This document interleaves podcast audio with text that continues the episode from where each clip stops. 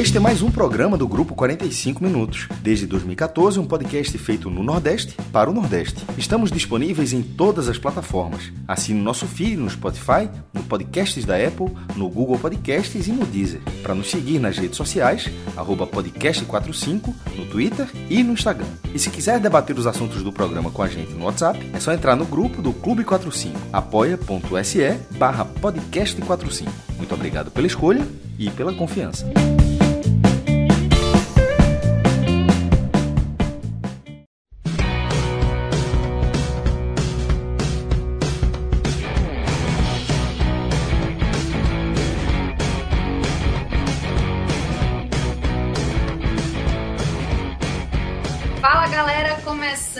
Aqui mais uma mega análise do podcast 45 de Copa do Nordeste. A gente está falando agora dessa sexta rodada, correto?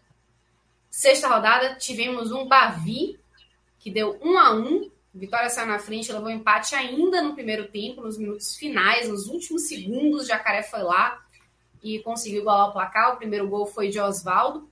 Vamos falar também de outro clássico, dessa vez acontecendo em terras cearenses, né? A gente viu o Ceará vencendo o Fortaleza por 2 a 0. Vamos falar também sobre Santa Cruz, que venceu o Sampaio Corrêa por 3 a 1. E para quem não me conhece, olá. Sou Juliana Lisboa, estou nessa primeira parte desse mega cast com Pedro Números Pereira, meu grande amigo, companheiro de arquibancada também, porque nos encontramos não hoje na Arena Fonte Nova no Bavi, embora nós dois estivéssemos lá, mas nos encontramos também porque ele e a pequena dele é também apoiador do futebol feminino do Bahia, que não conseguiu vencer o Cruzeiro, perdeu por 3 a 2 mas foi um jogo interessante e é bom ver que a base vem forte para o futebol feminino também. Então, números, seja muito bem-vindo, Pedro Pereira, meu, meu amigo que vai ter uma dificílima missão de falar desse empate modorrento de Bahia e Vitória, que acabou sendo péssimo para as duas equipes que estão. O Vitória, sim, eliminado, mas o Bahia virtualmente, né, números? Exatamente, Ju. Boa noite para você, boa noite para todo mundo. É, primeiro, só rapidinho, antes de entrar no Bahia, falar que ontem lá em Pituaçu meio que rolou uma reunião de pauta do podcast 45 Sucursal Bahia, né? Só faltou o Cássio Cardoso. Foi o único que não apareceu.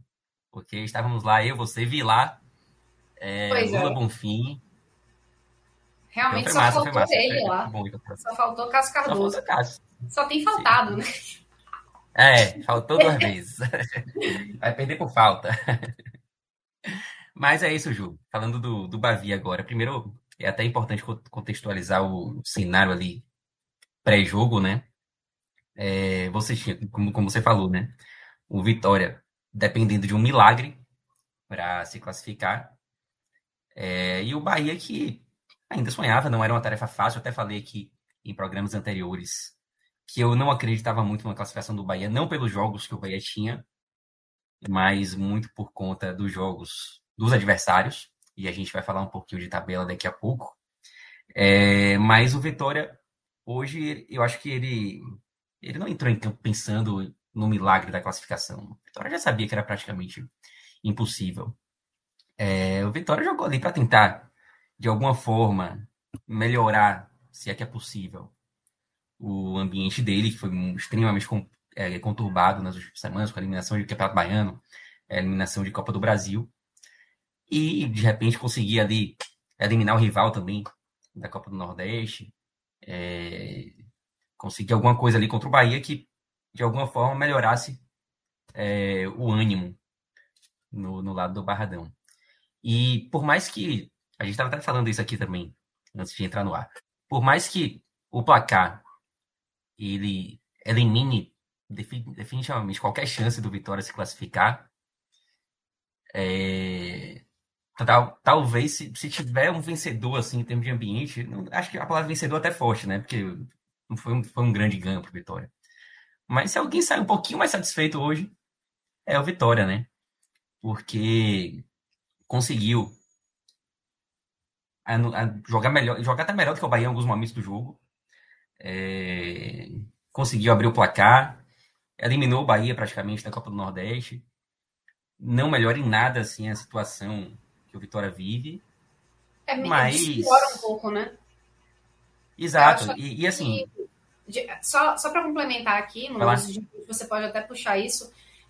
A impressão que eu tive foi assim, o Vitória chegou para se defender, mais assim para não perder, de repente até do que para ganhar. Em termos de vitória, acho que isso já seria muito importante, né? Não uhum. perder. Porque vem de eliminações muito sofridas uhum. e não perder diante de um rival do Grupo City, com multimilionário, etc e tal, seria uma boa resposta. É, acabou acontecendo, acho que o Vitória, mais uma vez, teve esse grande problema de sair na frente e não conseguir segurar o, o, o resultado, é, por N, N questões, mas eu acho, eu concordo com você quando você fala que esse saldo, embora esportivamente dentro da competição tenha sido péssimo para o Vitória, porque elimina completamente o Vitória da Copa do Nordeste, vai só para o agora, mas diante do rival e diante do que vinha apresentando antes, é menos ruim do que o Bahia que não está uhum. Eliminado, né? que ainda tem, ainda joga por um milagre. Agora o Bahia jogando por um milagre que o Vitória jogava. Exato. É porque quando chega no estágio do milagre, você praticamente entrega os pontos, né? O Bahia hoje está no milagre que o Vitória estava até a rodada passada. E dá para dizer que o Bahia foi eliminado da Copa do Nordeste hoje. É, seria uma situação assim absurda você pensar que o Bahia ainda ainda pensa em classificação. Eu até já adianto aqui, eu não sei nem se eu mandava o time principal para os jogos que, que restam. É, deixava treinando aí mesmo, porque no Bahia não vai se classificar. Mas enfim, a gente pode falar, até falar disso daqui a pouco. É, e assim, o, o, cenário do Vitória ele poderia piorar, né? com o jogo de hoje. Se o Vitória tomou uma goleada hoje, uma, uma, derrota, uma, uma derrota catastrófica diante do Bahia, o cenário do Vitória, que já era terrivelmente ruim, poderia chegar ao fundo do poço. E o Vitória conseguiu é, conter esse cenário, né? Por isso que eu acho que o Vitória perde menos do que o Bahia no, no dia de hoje, assim, né? É, eu falei que o Vitória venceu mais, mas venceram é uma palavra mais, mais forte. Eu acho que o ideal é isso, né? O Vitória perdeu menos hoje do que o, do que o Bahia. Só, é... só uma coisa aqui, Pedro. É, Alex Gomes está falando aqui no, no comentário, né, no chat do YouTube, dizendo que vocês parecem que estão na mesma casa. Rapaz, a gente parece que tá meio irmão, né? Porque assim, a casa branca, é né? Coisas meio brancas, e a gente de camisa branca também. A gente está é na mesmo. paz hoje. Uhum. verdade, verdade. Mas não estamos na mesma o casa. Céu, o céu de a viagem, né? É, por aí. Mas é. O... É. Os dois morreram gente... hoje, o Bahia e Vitória morreram hoje, a gente viu Morreram abraçados, a gente tá. A gente tá. É, gente... Oh, Alfonso Henrique tá dizendo aqui, hoje nem é sexta, vocês estão tudo de branco. A gente tá na paz, a gente tá na paz, o negócio tá. É mesmo. Mas oh, é, oh, assim. eu, tô, eu tô aparecendo aí no seu espelho, ó, no, no, no, espelho da, da vidraça aí da, Sim, da sua janela. Verdade. Aparecendo. Não tinha nem reparado. Brincadeira. é, pois é, Ju. E aí, assim, falando já do, do, do clássico em si, né? É, primeiro, assim, um, um, clássico bem, bem abaixo, né? A gente já, a gente já viu Bahia e Vitória em momentos, assim, muito melhores do que o que a gente acompanhou hoje, né? E, assim, falando, falando mais especificamente do Bahia agora, uma, uma atuação extremamente decepcionante. Eu hoje eu fiquei mais chateado com a atuação do Bahia do que com o placar em si. Porque, como eu falei, né? Eu já, já não acreditava muito na, numa classificação. Então, o placar em si, ele, ele não, não me deixou tão, tão, tão chateado. Mas a atuação do Bahia foi, foi muito decepcionante. E quando eu falo decepcionante, eu não estou nem levando em consideração as, as atuações anteriores do Bahia, porque decepção é, é. A gente sente decepção quando você vê o seu time ali jogando bem e aí ele vai para um jogo de suma importância ali contra o seu maior rival e decepciona, joga mal, perde um jogo importante. Então, a decepção que eu, que eu sinto hoje não é pelas, pelas últimas partidas que o Bahia fez, porque embora o Bahia tenha vencido o Jacuipense, tenha se classificado bem na Copa do Brasil, um, um jogo tranquilo, aquele foi um, um, ponto fora da curva, né? É, o Bahia vinha de partidas catastróficas, é, tomou uma goleada histórica do esporte, perdeu também tomando 3 a 0 do Fortaleza em casa. Então o Bahia vivia um momento extremamente ruim até ganhar de Jacuipense. Mas repito, aquele foi um jogo específico. O momento do Bahia não dava para dizer que era um momento bom porque tinha vencido a Jacuipense. É... Oscilou muito, a decepção... né? né, números. Aliás, eu acho que o Bahia tem oscilado demais nessa temporada, né? Tem apresentado alguns resultados é... ok, uhum. são bons, uns... assim, né? com uhum. placares elásticos e outros tenebrosos. Uhum. E de uns tempos para cá, as, as, o normal tem sido um Bahia ruim e com oscilações positivas, né? É, o Bahia tem feito mais partidas ruins do que boas. É, então a minha decepção hoje ela não tem a ver exatamente com o que o Bahia vinha fazendo nos últimos jogos. O rendimento do Bahia ele, ele não é surpreendente para mim hoje. Mas cenário pré-jogo ali, você tinha um Bahia que tinha um clássico, que hum, sempre vai ser um jogo importante, mesmo que os dois estivessem já eliminados, o, o clássico ele tem um peso. Tinha uma importância também em termos de tabela, porque manteria o Bahia vivo, de alguma forma, embora com a classificação ainda improvável, mas continuaria vivo na competição. É, e mais do que isso, pegava um rival que, que vive o seu pior momento assim na, na temporada, um, um Vitória eliminado do, do Campeonato Baiano pelo quinto ano seguido, na primeira fase. Um Vitória que viveu um momento terrível também durante a semana, que foi a eliminação da Copa do Brasil. Um Vitória que sequer sabe se vai ter presidente amanhã. Então, por tudo isso, eu acho que o torcedor do Bahia ele, ele deixava um pouco de lado as atuações ruins do time em, em jogos recentes e ia para Fonte Nova hoje com, com a confiança de que, pelo, pelo momento do, do Vitória, é, um triunfo hoje ele poderia acontecer e, de repente, aí, com, os, com os adversários ajudando, até uma classificação possível é isso, ao né? final da primeira fase da Copa do Nordeste. Ô Pedro, eu queria até puxar um pouco esse gancho que você falou, é, de conseguir uma classificação, porque se o Bahia ganha, e os resultados também ajudassem, mas acho que principalmente ganhando, poderia estar sim, no G4. Veja só a, a oportunidade que perdeu o Bahia, de numa atacada só, vencer uma equipe que tecnicamente está num momento muito ruim, há muito tempo, esportivamente, de duas eliminações seguidas, essa foi a terceira, mas que dentro de um, um vestiário também está numa situação muito complicada. Com a torcida está vivendo um momento muito ruim, de muita cobrança, de muita desconfiança e administrativamente também, politicamente, a gente vê que vai se resvalando também, porque enfim, futebol é uma coisa só, o clube é uma coisa só. E como você falou, amanhã pode ser que Fábio Mota cumpra a sua palavra, como tem deixando. Na verdade, não cumpra porque ele não prometeu que ia renunciar, mas ele deixou muito claro a intenção dele de renunciar.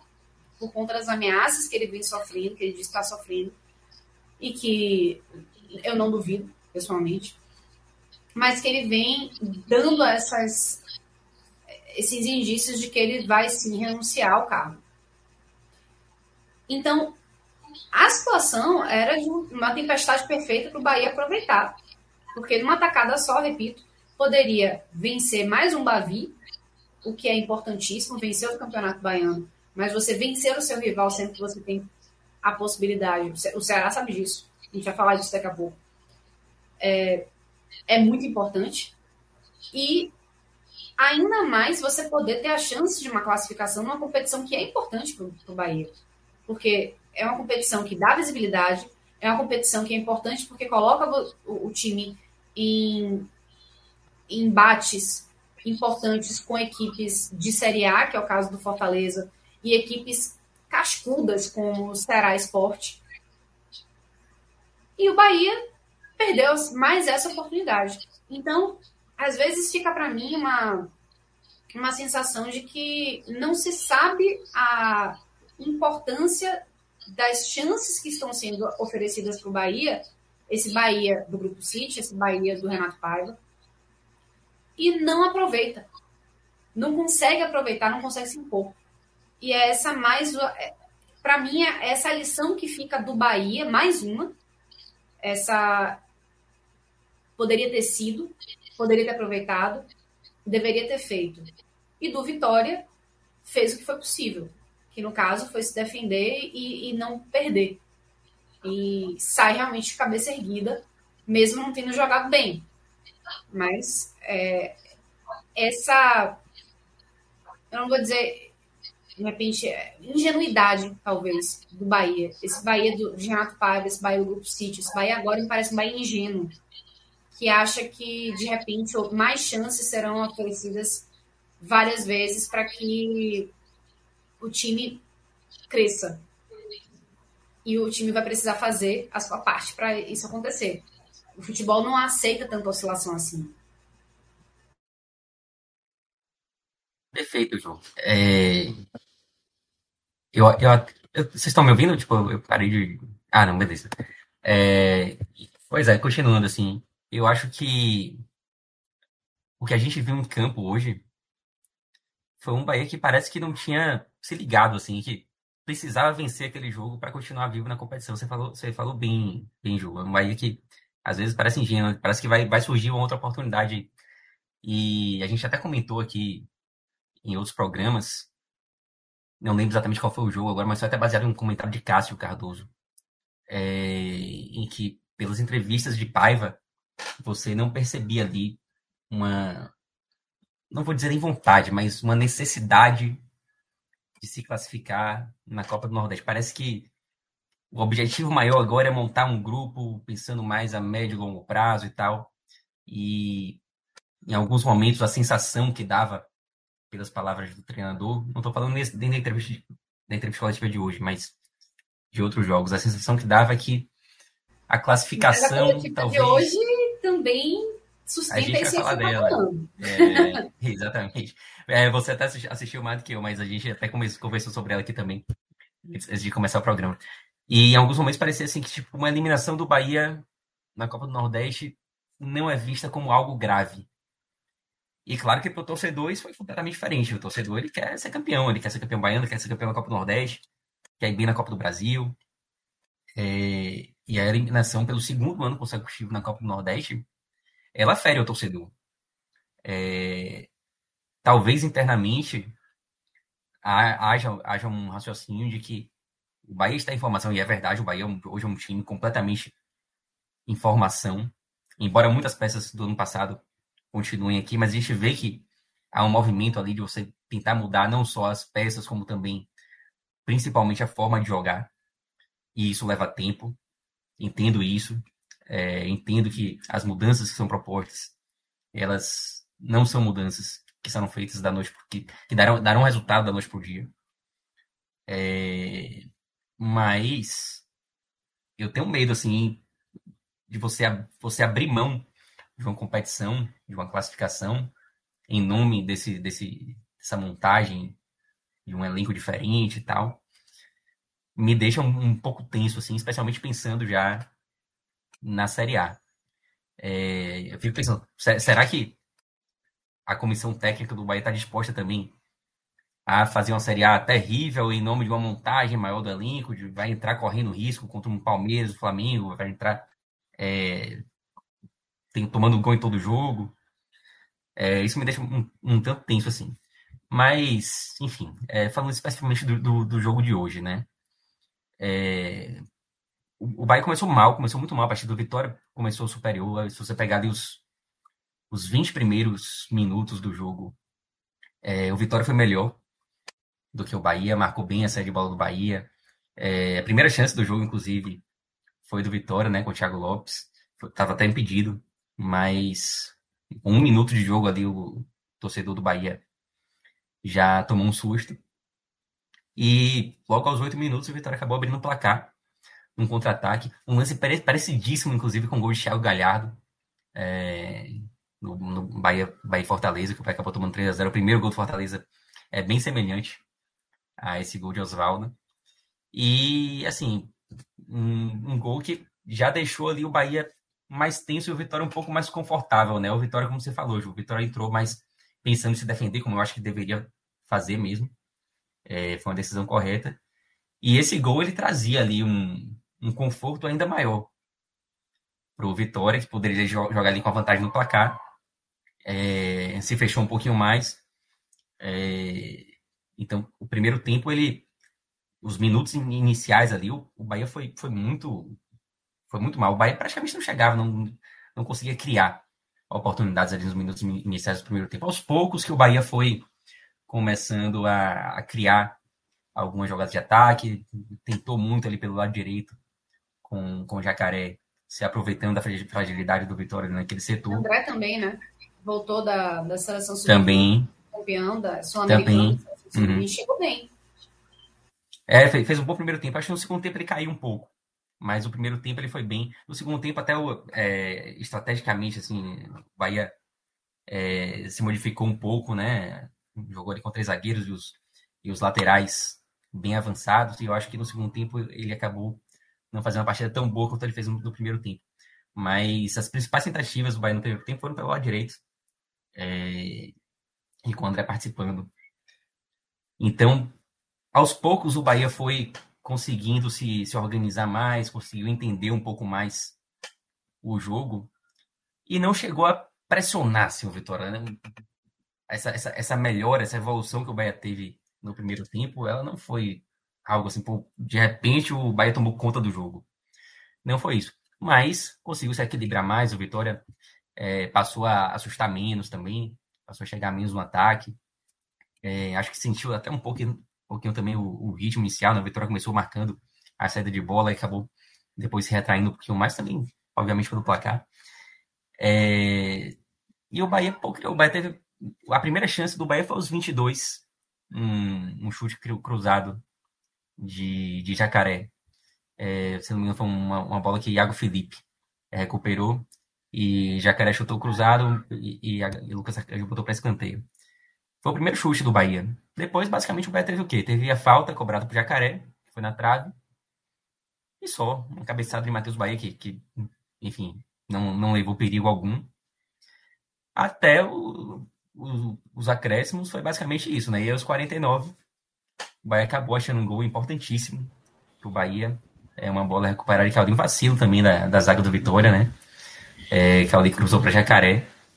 E Jacaré praticamente só teve o trabalho ali de, de empurrar pro gol. E um, um gol, assim, que era, era tudo que o Bahia precisava, assim, né? Porque o Bahia começava a melhorar no jogo, já havia equilibrado a partida. E faltava o gol, mas acabou fazendo o gol ali nos acréscimos. E aí, pô, o torcedor do Bahia, obviamente, pensou que no segundo tempo teria um jogo mais, mais favorável, né? É, eu confesso que, que, eu achei, no intervalo do jogo, assim, eu achei que o cenário era, era bom pro Bahia não só por ter equilibrado a partida, mas por ter achado gol também. Você, você não, não vira a partida com aquela vai que o Bahia levaria, certamente, se o jogo terminasse com 1 a 0 você, você já ia para o segundo tempo um pouco mais tranquilo, sem aquela necessidade de correr atrás de um placar adverso. É... Isso meio que, que não aconteceu. Terminou, né? O final do primeiro tempo acho que foi melhor para o Bahia, né? O Bahia terminou por cima no primeiro tempo, né? Sem dúvida, exato. Isso ajudou exato. muito, né? Evitou hum. as vaias, como você falou, né, no intervalo, Pedro. É. Deixou o Bahia assim mais por cima, né? A torcida voltou a dizer assim, não, empatou aí, então vamos ver o que vai acontecer nesse segundo tempo. Uhum. Só aproveitar aqui, porque a gente ligou a câmera do terceiro quarto aqui, da, da casa, né? Que estamos todos na mesma casa, claramente, né? Eu, Pedro Pereira e Fred Figueiredo também no Recife. é uma casa que não tem basicamente nenhum tipo de de fronteira, digamos assim, mas trazer esse convidado mais que especial aqui, Fred Figueiredo, que está é, fechando essa, é, esse tripé aqui, já que nosso querido Cássio Cardoso, infelizmente, não teve como participar da live, a gente está tendo aqui uma super referência para participar também, falando dessa, desses clássicos que tivemos na Copa do Nordeste hoje. Fred, seja muito bem-vindo. E a gente está falando de Bahia e Vitória, né? Um, um empate horroroso, triste, feio de doer, que fez basicamente com que os times morressem juntos nessa Copa do Nordeste, né? Então, é, a gente já está caminhando para o segundo tempo. Mas eu queria só uma palavrinha só antes de, de números continuar. Assim, o que, que você absorveu dessa partida, se é que você conseguiu absorver alguma coisa. Oi, Ju, Pedro, né? Todo mundo está assistindo. Assisti, o, o, perdi o comecinho da partida, né? Eu estava na estrada, voltando de, de uma praia aqui onde a gente trabalhou num evento, mas assisti uns 60, 70 minutos do jogo, né? Já o Vitória obviamente já estava já estava ganhando. Ju, a sua apresentação do, do jogo muito rápido, ela também já diz tudo, assim. Eu também estava ouvindo aqui o final do, do comentário de Pedro sobre o primeiro tempo e ele é, vai trazer o segundo, que é quando que é quando é, esse adjetivo ele melhor de jogo horroroso, de empate danoso, ele melhor se define, né? Porque como o Pedro falou, o gol do Bahia no finalzinho do primeiro tempo recolocava o jogo dentro da expectativa que todo mundo tinha antes do jogo. Ok, só teria umas 45 minutos pela frente, mas a expectativa era de um Bahia é, com toda a diferença estrutural, financeira e até técnica, mesmo que não, tenha não esteja conseguindo provar tecnicamente que o Bahia tem sobre o Vitória, tivesse uma imposição, né? que tivesse um domínio, que tivesse. Pelo menos assim, a gente poderia estar falando aqui de um a um, com a sensação de que há ah, gols perdidos, né? Mas quem perdeu gols mais claro foi até o Vitória no segundo tempo, né? Ainda que o Bahia tenha tido mais volume, mais bola, todos os gols que o Vitória perdeu, sobretudo Léo Gamalho naquele, naquela chance, é, foram até mais, mais impactantes os do Vitória, né? Contra-ataque mal construído e tudo. Mas a minha sensação é essa, de que é, o clássico reforçou o quanto Vitória é frágil, tá? E reforçou que o Bahia está muito, muito, muito, muito longe de ser um esboço do que se imagina que pode ser. Mas aí eu vou deixar Pedro trazer, vamos, vamos vir seguir com Pedro, que aí a gente segue né, todo mundo no mesmo, do mesmo ponto. Beleza, lembrando também que a gente ainda vai falar mais especificamente da tabela de classificação, né, tanto o grupo A como o grupo B da Copa do Nordeste. Tabela essa que não está sendo muito gentil nem com Bahia, nem com Vitória. Aliás, com os times baianos em geral, porque tirando Bahia, que ainda tem um fiozinho de esperança, e olha lá, acabou para Bahia, de uma certa. Assim, de forma geral, né? Atlético Alagoense eliminado, Vitória eliminado. Agora, Bahia é onde tem alguma chance ainda de conseguir uma classificação improvável. Mas já estamos caminhando aí para o segundo tempo desse fatídico Bavi de pouco futebol apresentado na Arena Fonte Nova, em que, que muda primeiro até Léo Condé, né? Do que o Renato Paiva.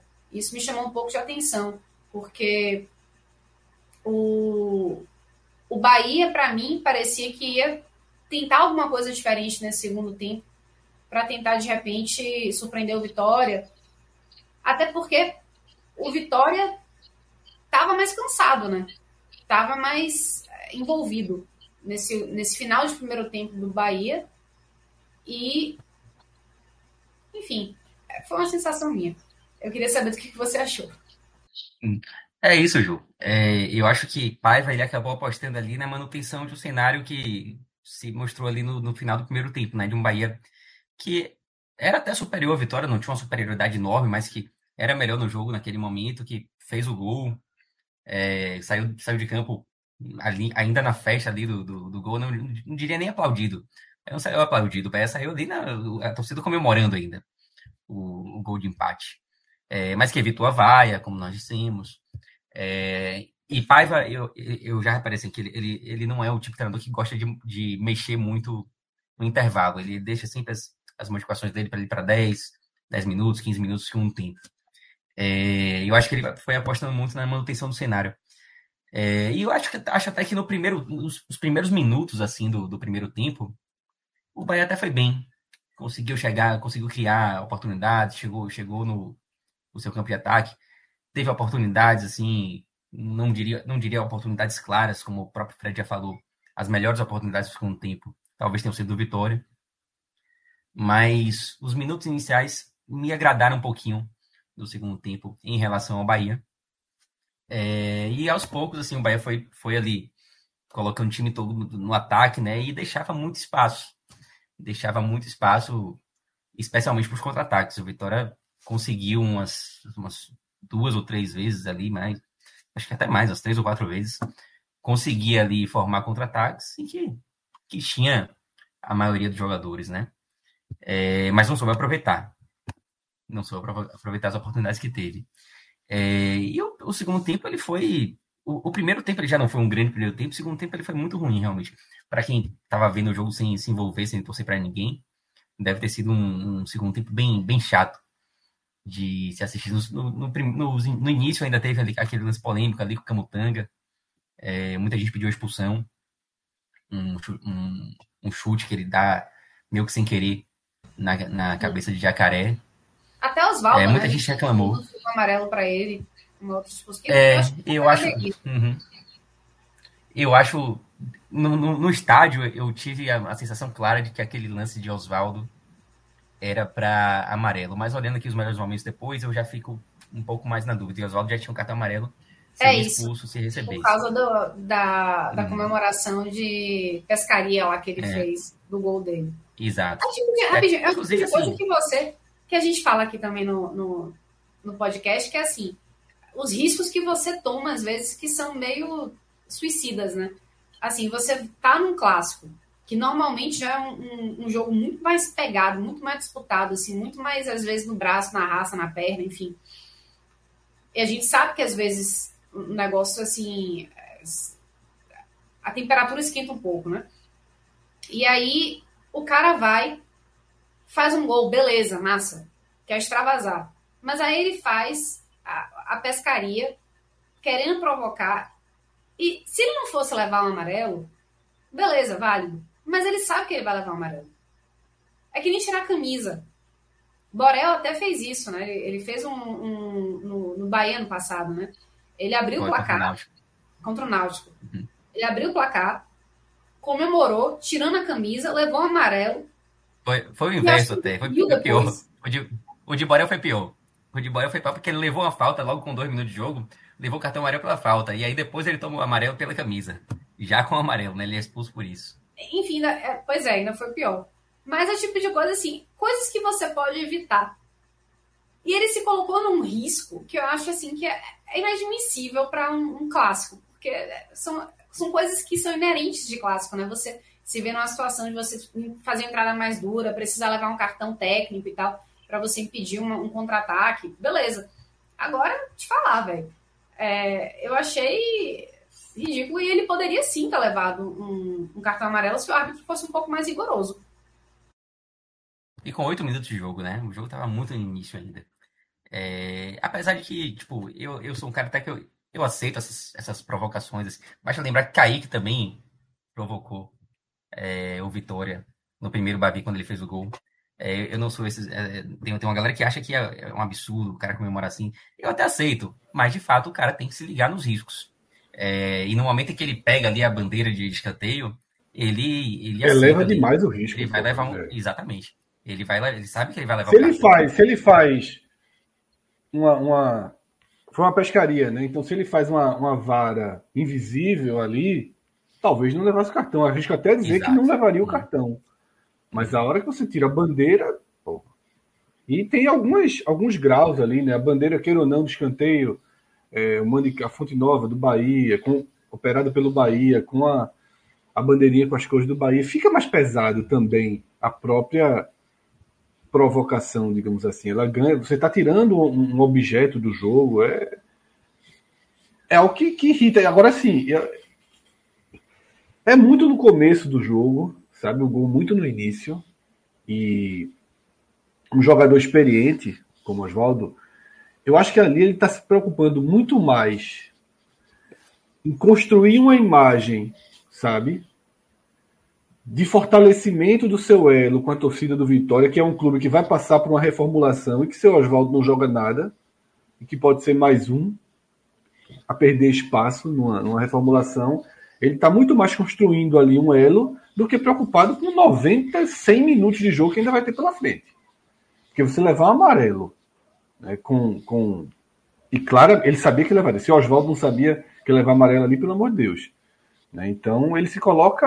É, é, ele já não pode fazer uma falta emergencial durante 100 minutos. E às vezes o atacante precisa fazer uma falta emergencial. Eu acho, eu acho que isso que você falou tem muito sentido, muito sentido, porque numa entrevista que ele deu, até para mim, é, no final do, da primeira fase do Campeonato Baiano, quando o Vitória foi eliminado, foram empates sem gols com o Barcelona, ele falou da eliminação, que sentia muito, que era inadmissível, que etc e tal. O time do Vitória, grande como Vitória, que é o maior do estado, ficar de fora do Campeonato Baiano na semifinal pelo quinto ano seguido. Então ele já está aí realmente querendo apostar nessa nesse abraço da torcida de repente e claro ele está fazendo gols para isso também né fazendo gols importantes que ok que o, o, próprio Vitória não consegue sustentar o resultado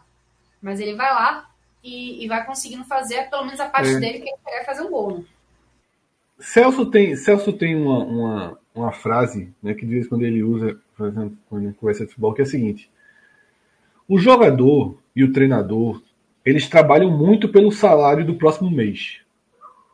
Porque para um jogador, para um treinador, um salário de 60, 80, 100, 200 mil, é, a gente está falando de muito dinheiro sempre.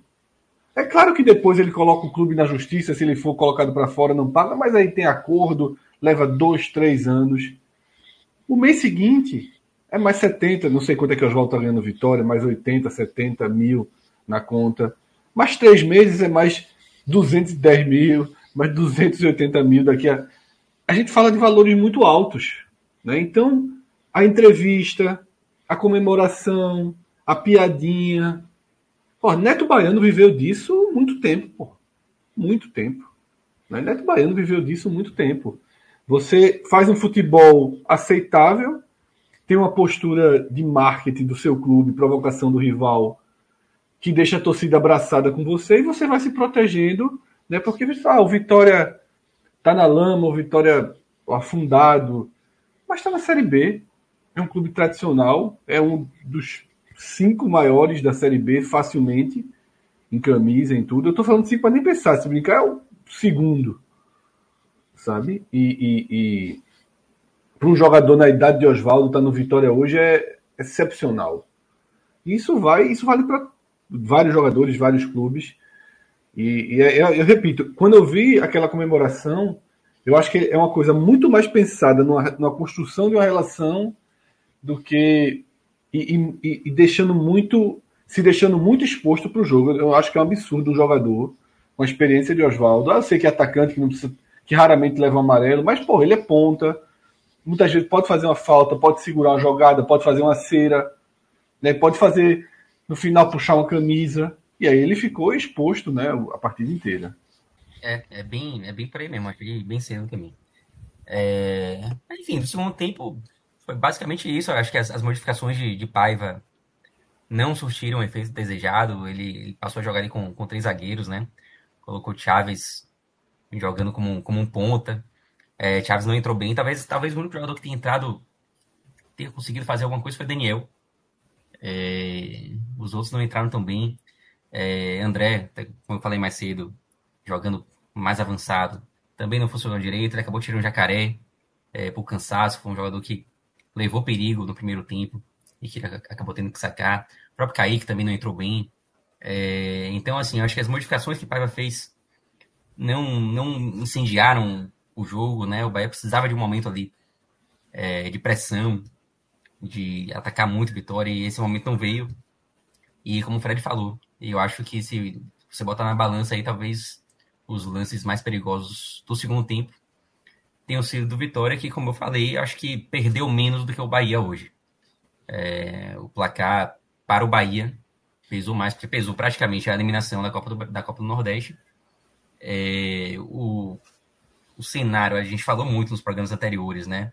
que essa semana ela era muito decisiva para o Bahia, ela era muito importante, porque o Bahia veio de um momento tenebroso e tinha a oportunidade ali com o jogo da Copa do Brasil e com o jogo contra o Vitória, que eram jogos acessíveis e que ao mesmo tempo eram importantes, você conseguir mudar o ambiente, né? Trazer a torcida de volta para o lado do clube, né?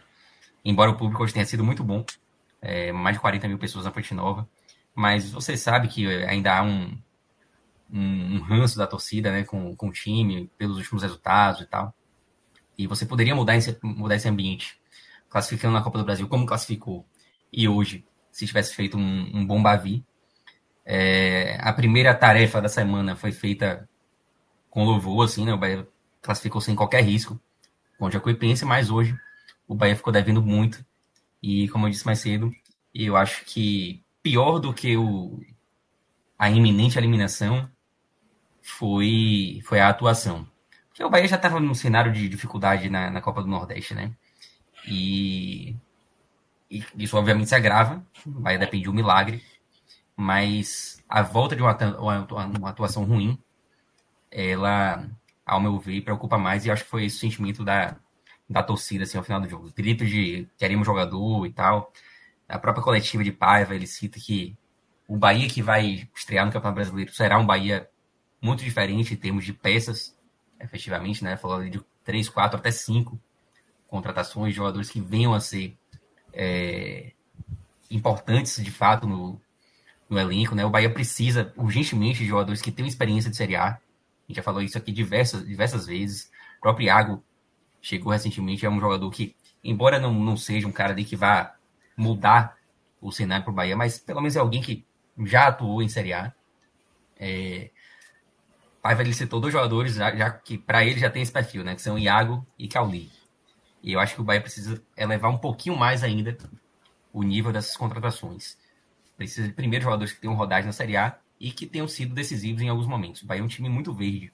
Você pega as, as contratações que foram feitas, é, poucas deram certo, né? O Bahia hoje atuou com o time do Bahia hoje era mais do que a metade de jogadores remanescentes do ano passado. Além disso, um, uma zaga extremamente jovem. Você atuar com Marcos Vitor e Gabriel Xavier, que fizeram uma boa partida hoje, diga-se novamente. É, mas são jogadores extremamente novos. O próprio André também, Matheus Bahia, a, a, linha defensiva do Bahia ali toda muito jovem, né? E eu acho que o Bahia precisa se reforçar no setor de defesa. Acho que precisa de dois zagueiros para você deixar ali Marcos Vitor e Gabriel Xavier como boas opções de jogadores jovens que podem entrar. Mas o Bahia precisa se reforçar em praticamente todos os setores do campo. É, as contratações foram feitas, elas, elas não são assim contratações que você fala, pô, esse cara aqui realmente dá para dá confiar. Talvez quem, quem esteja saindo melhor seja Biel, se você pegar o conjunto de, de todos os jogos, né? Mas o Bahia depende muito de Jacaré. Pô, Jacaré foi, foi o responsável pelas, pelas maiores chances que o Bahia teve no jogo hoje. E é um cara que é remanescente do ano passado e que era questionado, né? A gente já falou aqui que tecnicamente Jacaré não é um cara assim que você fala, pô, esse cara aqui na Série A vai, é vai levar símbolo, o Bahia. É o símbolo de um jogador que ajuda na Série B e que ninguém quer levar para a Série A. Né? É, é a definição clara de Jacaré, né? É, Jacaré, ele, ele sequer foi titular absoluto, né? Ele foi muito importante na Série B. Né, né, Pedro? É o que você falou. É preocupante quando você vê que esse cara que é o típico cara que joga a Série B que você não quer necessariamente para a Série A, assim, ó, obrigada aí pelo serviço prestado, você foi muito importante, mas agora segue aí sua vida. Esse é um cara que está sendo referência de um time que está na Série A. E vou puxar só algumas, alguns comentários aqui. O Igor Santos, por exemplo, está aqui dizendo, ele já disse algumas vezes é, que Série A para ele vai ser de muita oração e desespero. E Samuel Lima, dizendo aqui, olha, a goleada de 6 a 0 para o esporte, fazendo um paralelo, o City perdeu de 8 a 1 para o Middlesbrough no ano da compra pelos árabes, que foi bem pior. Ou seja, esse aí se... é mais falho do que eu, viu? Esse aí tá, no, tá abraçando. Tá abraçando. Pois foi, é. Não sei nem onde foi buscar essa. É, então. É. E o canal 2x1, lembrando aqui, ó dos seis dos 11 que jogaram Bavi estavam na Série B em 2022. E, não, e aí é o projeto ruindo, tá? Eu sei que é, é, é, muito forte falar o projeto ruindo com três meses de projeto, dois meses, né? Mas assim, é, durante, durante o início da temporada do esporte esse ano, e o esporte começou fazendo bons jogos, né? E jogando bem, e a gente muito cuidadoso, né? Não, eu sempre falava, eu tinha uma linha de comentário que era Pô, hoje é dia 22 de janeiro. O esporte está onde deveria estar. Nem mais nem menos. Pô, hoje é dia 10 de fevereiro. É muito pouco a temporada. O esporte está onde deveria estar no dia 10 de fevereiro. A gente está no dia 5 de março e o Bahia não está onde deveria estar no dia 5 de março.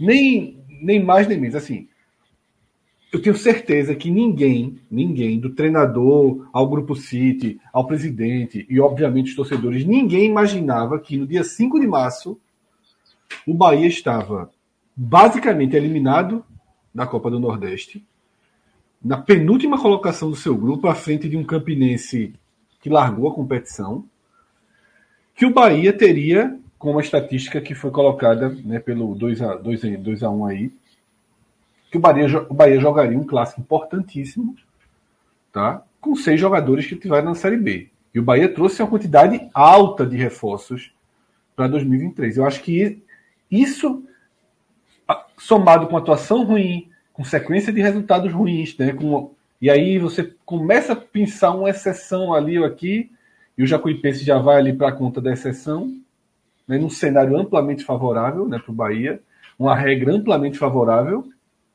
Na hora que você faz um gol, você obriga um time pequeno a ter que fazer dois em você, e aí o jogo sai totalmente do rumo lógico de um jogo. Né? E como a gente já falou algumas vezes, o, o time pequeno que teria a chance de ser mandante não foi. Então, é...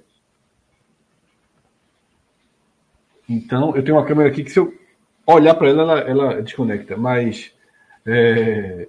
é isso. Eu acho que o Bahia não está onde deveria estar. E aí, Pedro pode até seguir a partir daí o comentário.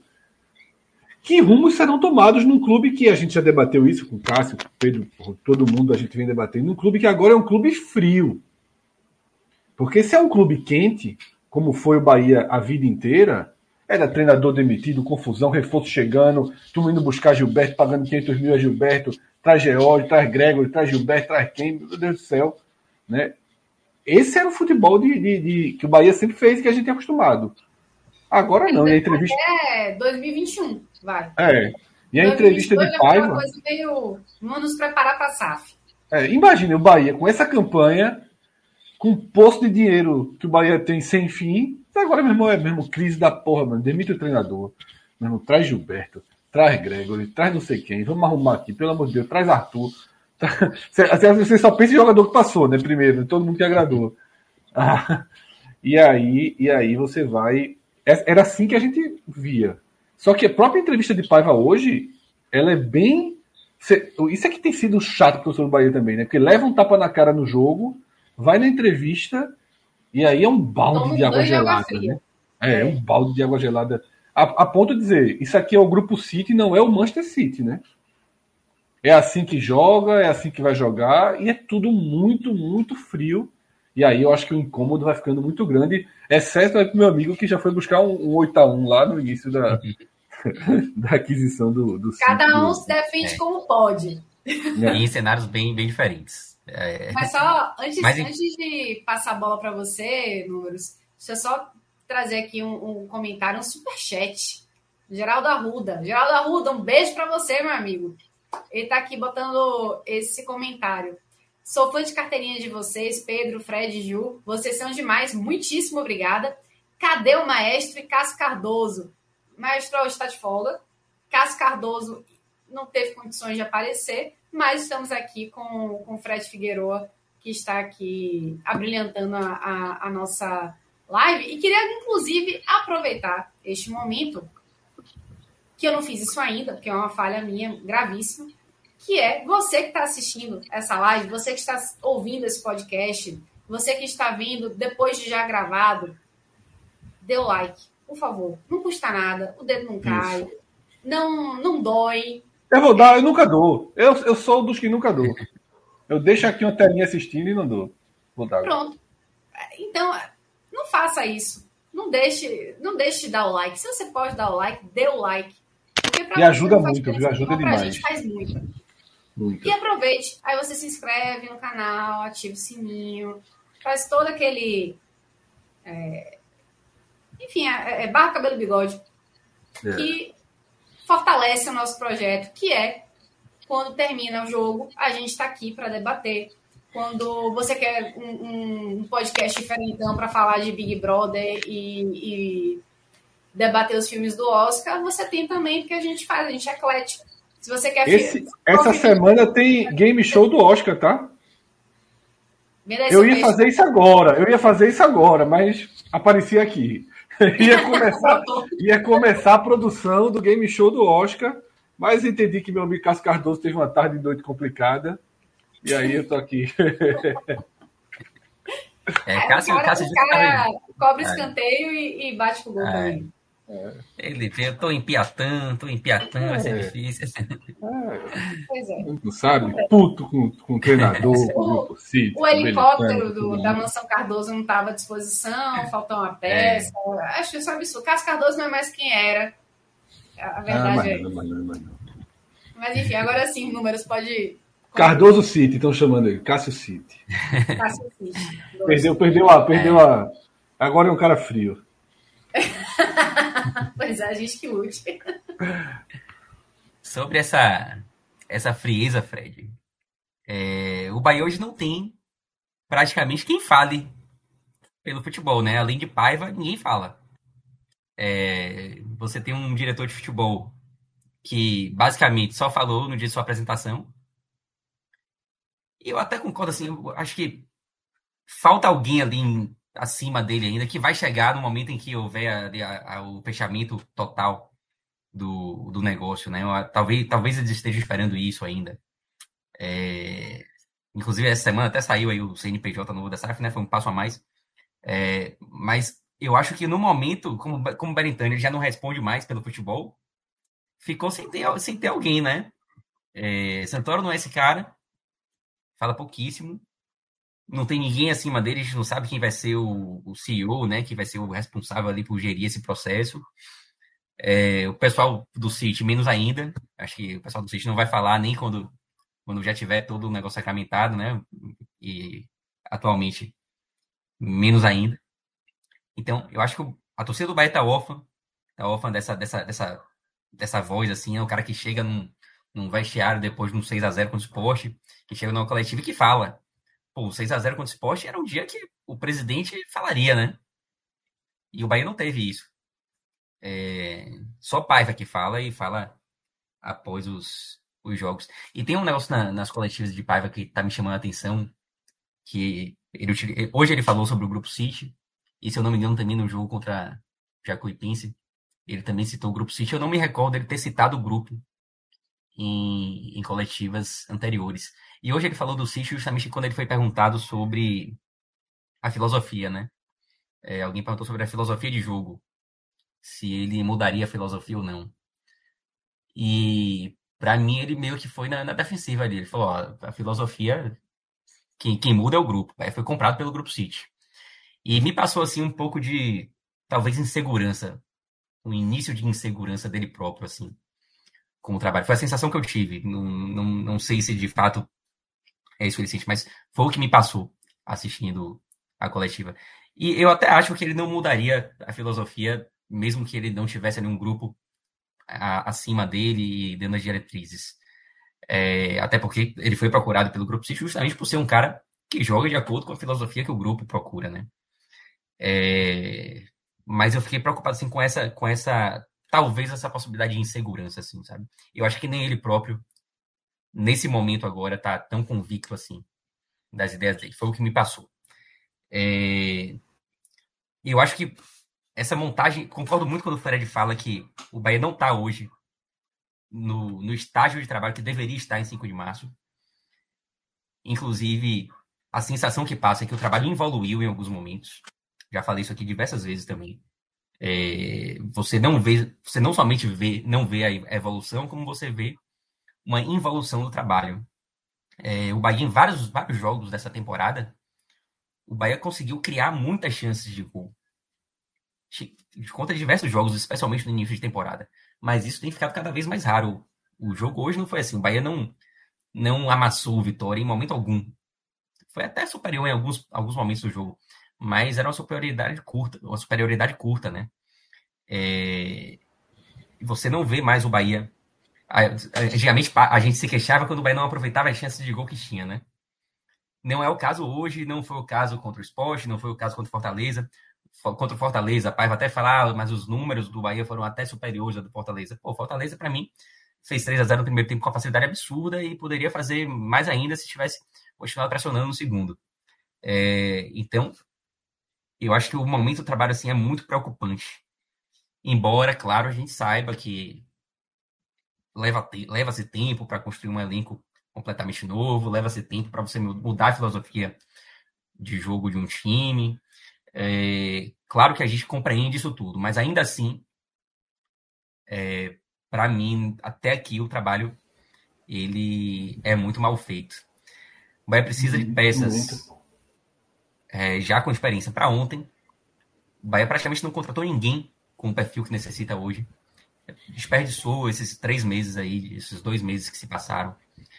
E já tem um dano, né? E já deixa um dano. Eu sempre falo isso. Começo de temporada, você vai administrando ali as coisas até ter um dano.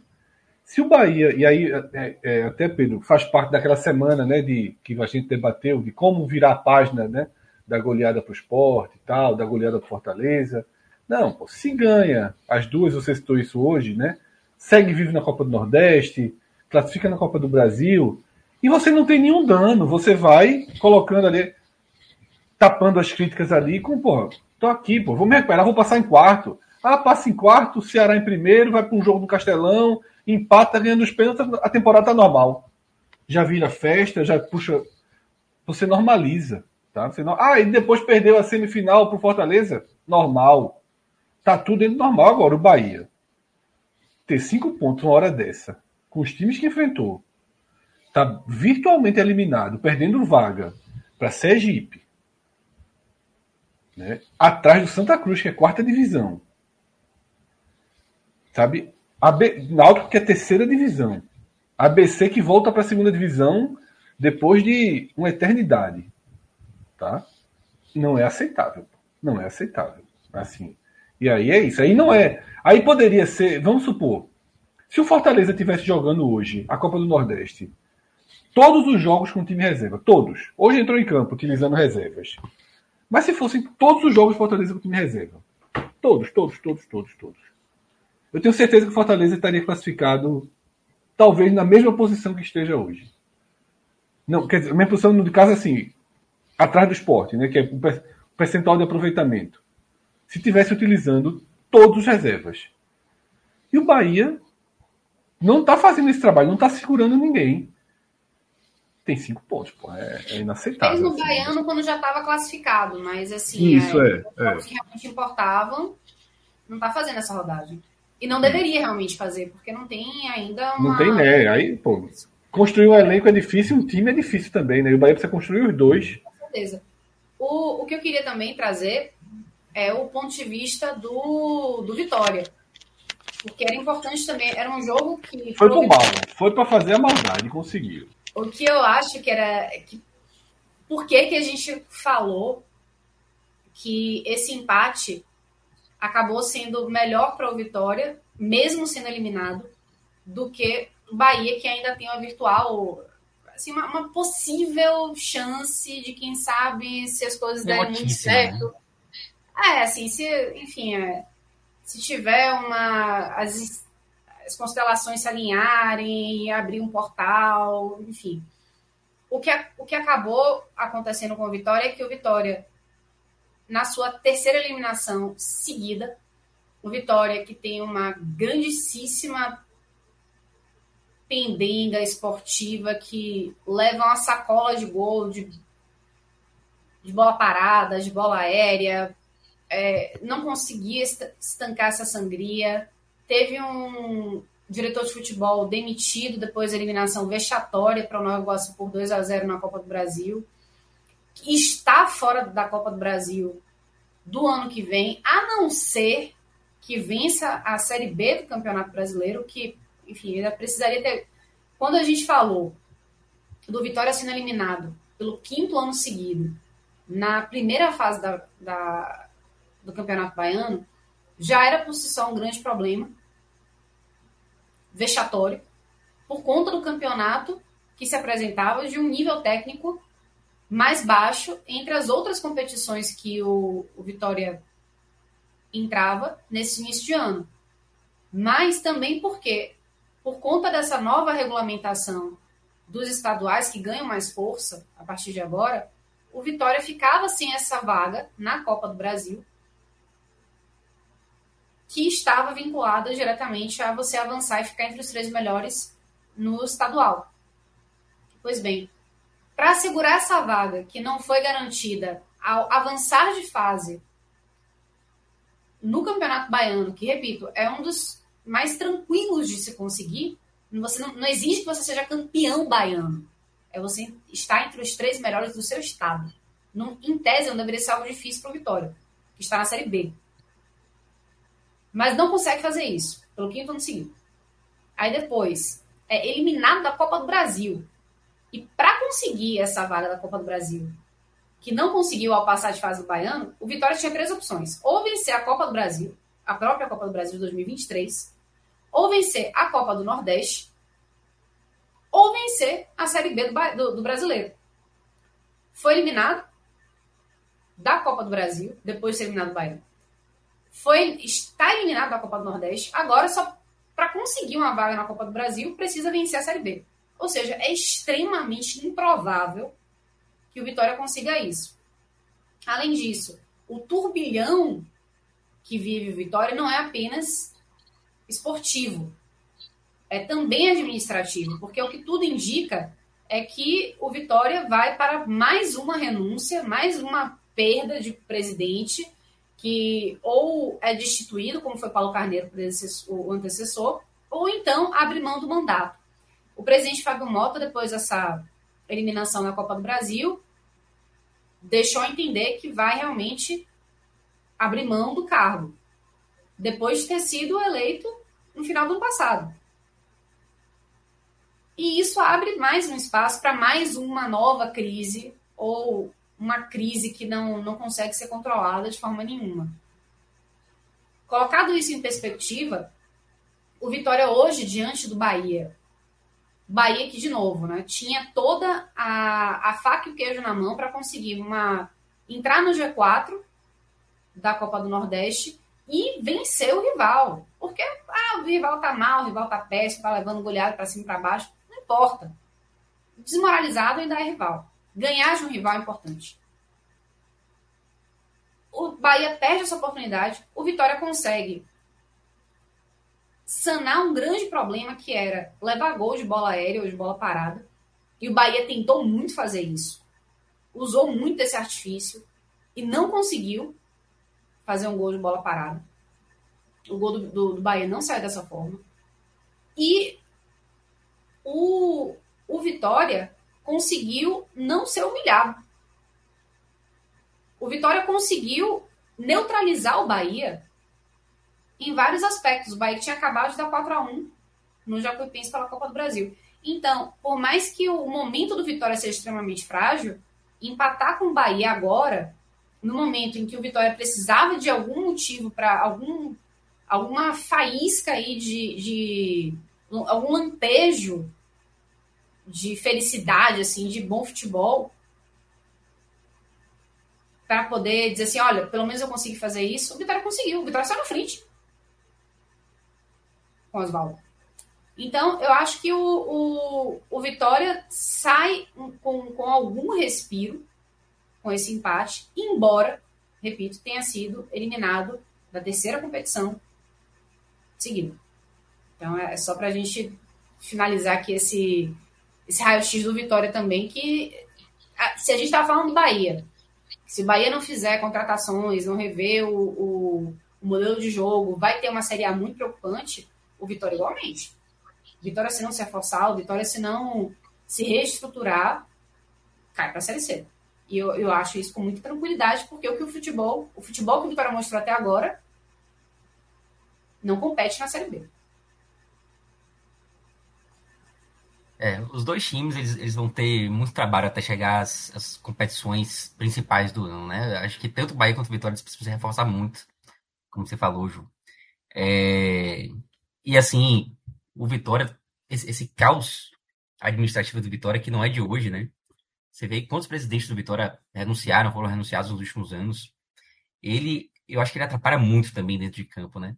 Porque eu não acho que o time do Vitória seja não, não é um time bom. De fato, as contratações não, não foram tão boas e tal. Não tô, dizendo, não tô querendo dizer que é um time bom. Mas não é um time para ser eliminado, ficar em sexto colocado no Campeonato Baiano. É... E eu não tenho dúvida que todos esses elementos assim da política eles acabam interferindo muito é... dentro de campo. É um desafio que o Vitória tem nos, nos próximos anos é conseguir se estabilizar politicamente, né? Porque o Vitória iniciou esse processo de de democratização, mas a, a, a ideia que passa é que politicamente as coisas se desorganizaram ainda mais. É, e, não é, e não pode ser por culpa da, da democracia em si, né? É, culpa da forma como, como a coisa foi, foi se desenvolvendo. É, é, é aquela coisa, né? Assim, eu, parece que o, o costume ainda é muito forte, né? É, é aquela é, coisa como, que, como, é. como, se fez durante a vida inteira ainda é muito forte. Né? As pessoas, as referências, tudo ainda uhum. parece ser a mesma uhum. coisa, né? No, no Vitória. É, você vê que, é, politicamente, mesmo com, com a mudança assim, para a democracia, né? As, os grupos que, que, que dominam o Vitória ali, né? Os grupos políticos, eles permaneceram mesmo. Você não, não teve assim uma, uma mudança de chave, né? Uma virada de chave. Como você teve no Bahia, por exemplo. O Bahia passou a ser um time que adotava a democracia ali como forma de escolha do, do, do presidente, de uma forma completamente diferente do Vitória, e com a saída completa do cenário daqueles grupos que dominavam o Bahia até 2013, né? Isso não aconteceu na Vitória. Os grupos permaneceram, as pessoas permaneceram, salvo raríssimas exceções, em alguns momentos o Vitória teve presidentes que não faziam parte da estrutura de poder anterior e que e nesses momentos é, acabou não dando certo também, né? O que prejudica também é, politicamente o clube.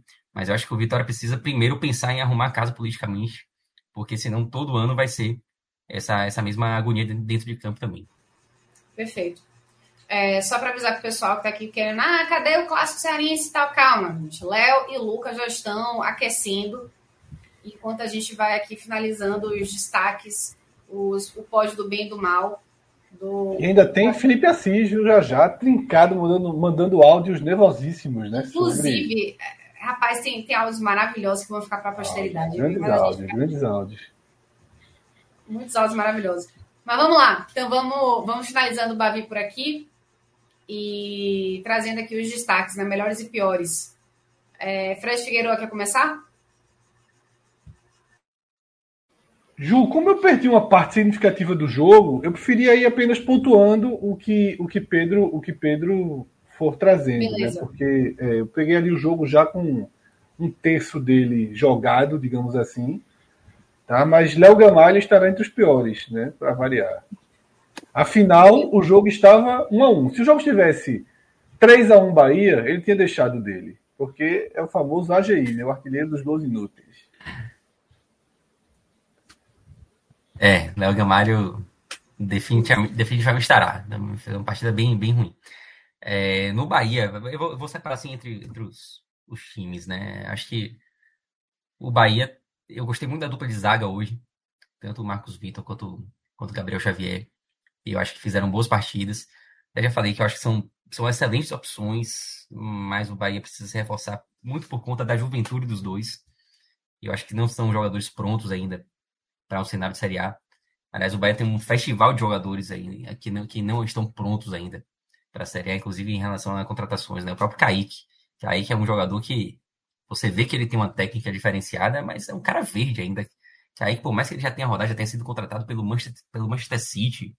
Né? Ele não foi contratado, contratado pelo Grupo City, ele foi contratado pelo principal clube do, do grupo. É, por mais que ele já tenha essa, essa vivência, você, às vezes parece que é um cara que saiu da base agora, assim, velho. Tipo, Biel, por exemplo, é um cara que eu acho que já está muito mais pronto do que o próprio Kaique, assim. É, Gabriel Xavier e Marcos Vitor, eu acho que eles também são muito novos, mas são jogadores que vêm respondendo bem. Responderam bem contra o Jacuipense e responderam bem hoje novamente.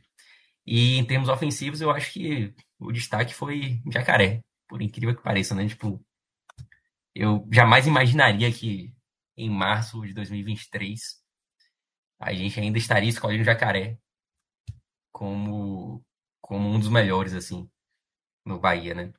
Mas foi de Jacaré, foi, foi dos pés de Jacaré que saíram as principais chances do Bahia. Foi Jacaré que fez o gol, é, foi, foi Jacaré que botou bola na trave. Ele foi o jogador que levou mais perigo. Então acho que não tem como não citá-lo aqui entre os melhores. É, eu acho que Daniel também entrou bem, não a ponto de colocar assim no, no pódio, mas só fazendo uma.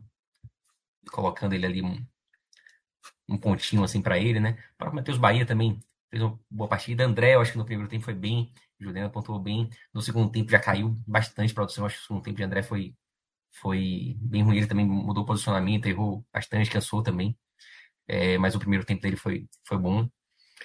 E no Vitória, eu acho que Oswaldo foi o jogador que, que levou mais, mais perigo. O próprio Railan também fez uma boa partida.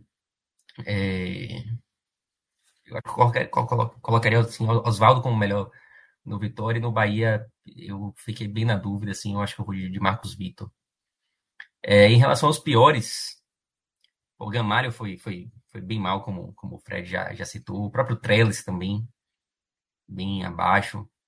É, Lazzaroni, o Bahia atacou muito pelo lado dele ali no, no primeiro tempo. É, e no Bahia, alguns jogadores. Goulart praticamente não, não jogou hoje, né, no primeiro tempo. Embora eu acho que Goulart seja uma opção muito melhor que Everaldo para jogar ali como uma referência no ataque. Mas, mas hoje ele foi muito mal. É, os jogadores que entraram no segundo tempo também não corresponderam. Chaves entrou mal, Everaldo fez nada também. É, tem um jogador que para mim tá, tá no limbo, que é Cauli. Eu acho que ele não fez uma grande partida hoje. Foi, foi, jogou demais assim contra o Jacuipense. Mas ao mesmo tempo foi o cara que fez a jogada do gol. Então eu não posso colocá-lo entre os piores de forma alguma. É, mas também não vou colocar entre os melhores, só quero citar ele aqui nesse, nesse limbo. Eu acho que Iago Felipe também não fez uma partida tão boa hoje. Mas o pior para mim acabou sendo o Goulart.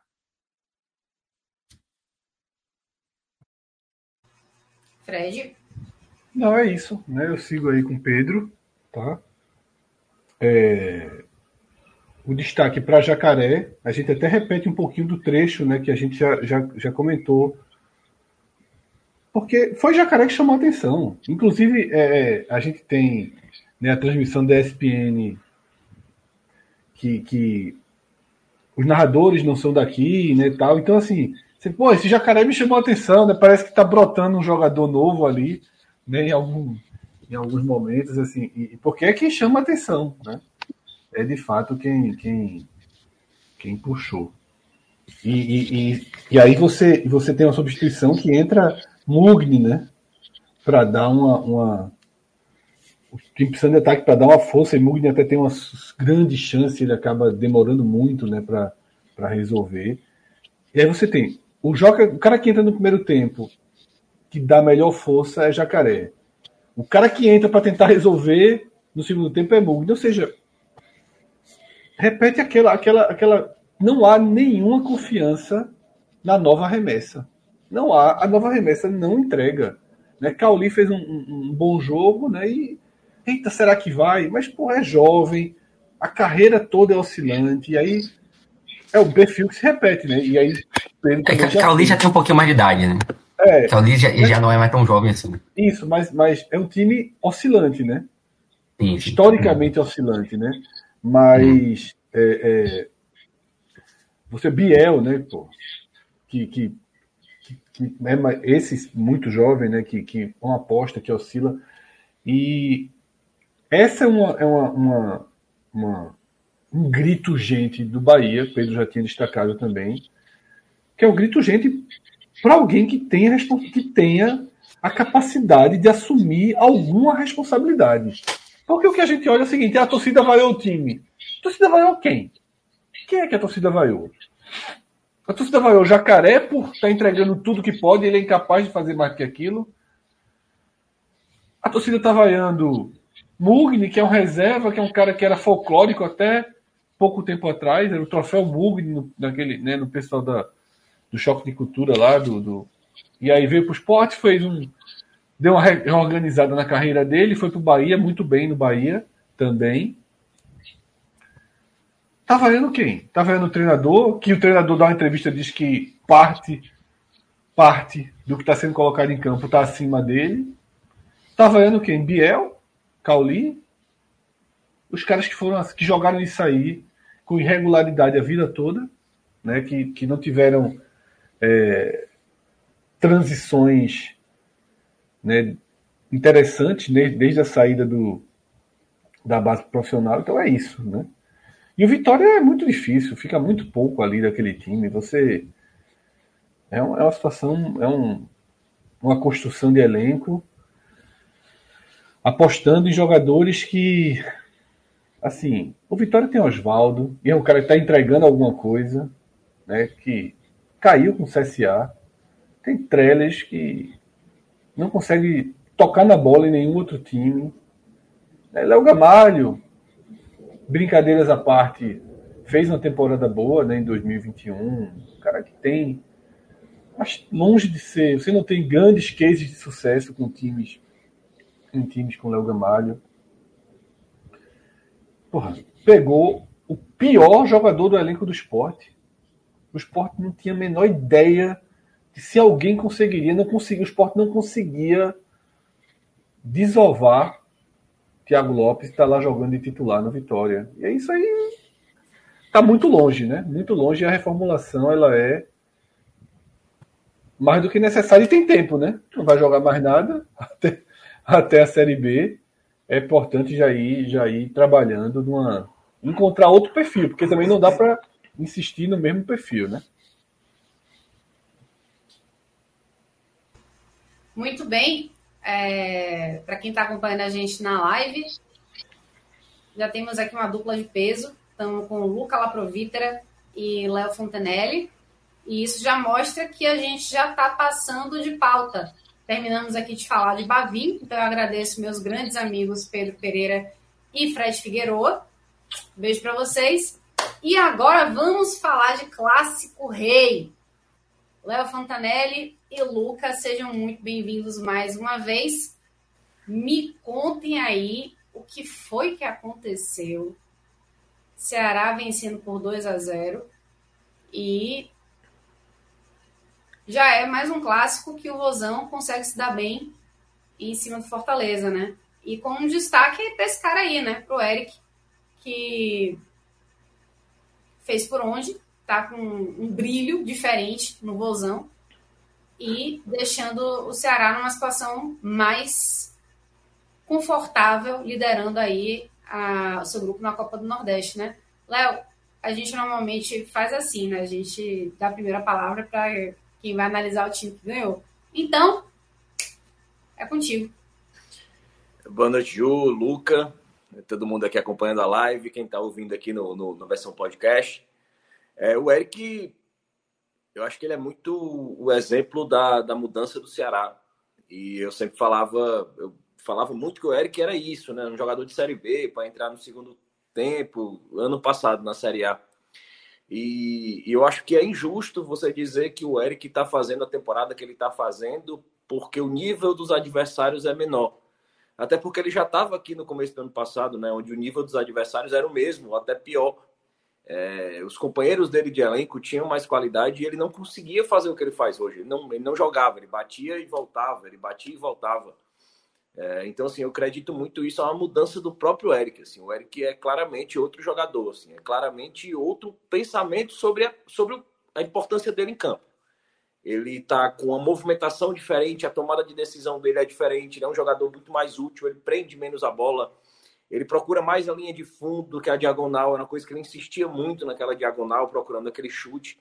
E hoje ele prioriza mais o passe é, ao chute. Então, assim, o Eric já vem com 11 participações em gol em 11 partidas, já tem é, cinco gols na temporada, seis assistências. E, e hoje a jogada do primeiro gol, mesmo a assistência não tem sendo sido dele, né? Tem sido um chute do Janderson que o goleiro rebateu e sobrou para o Castilho. A jogada parte mais difícil da jogada, o principal.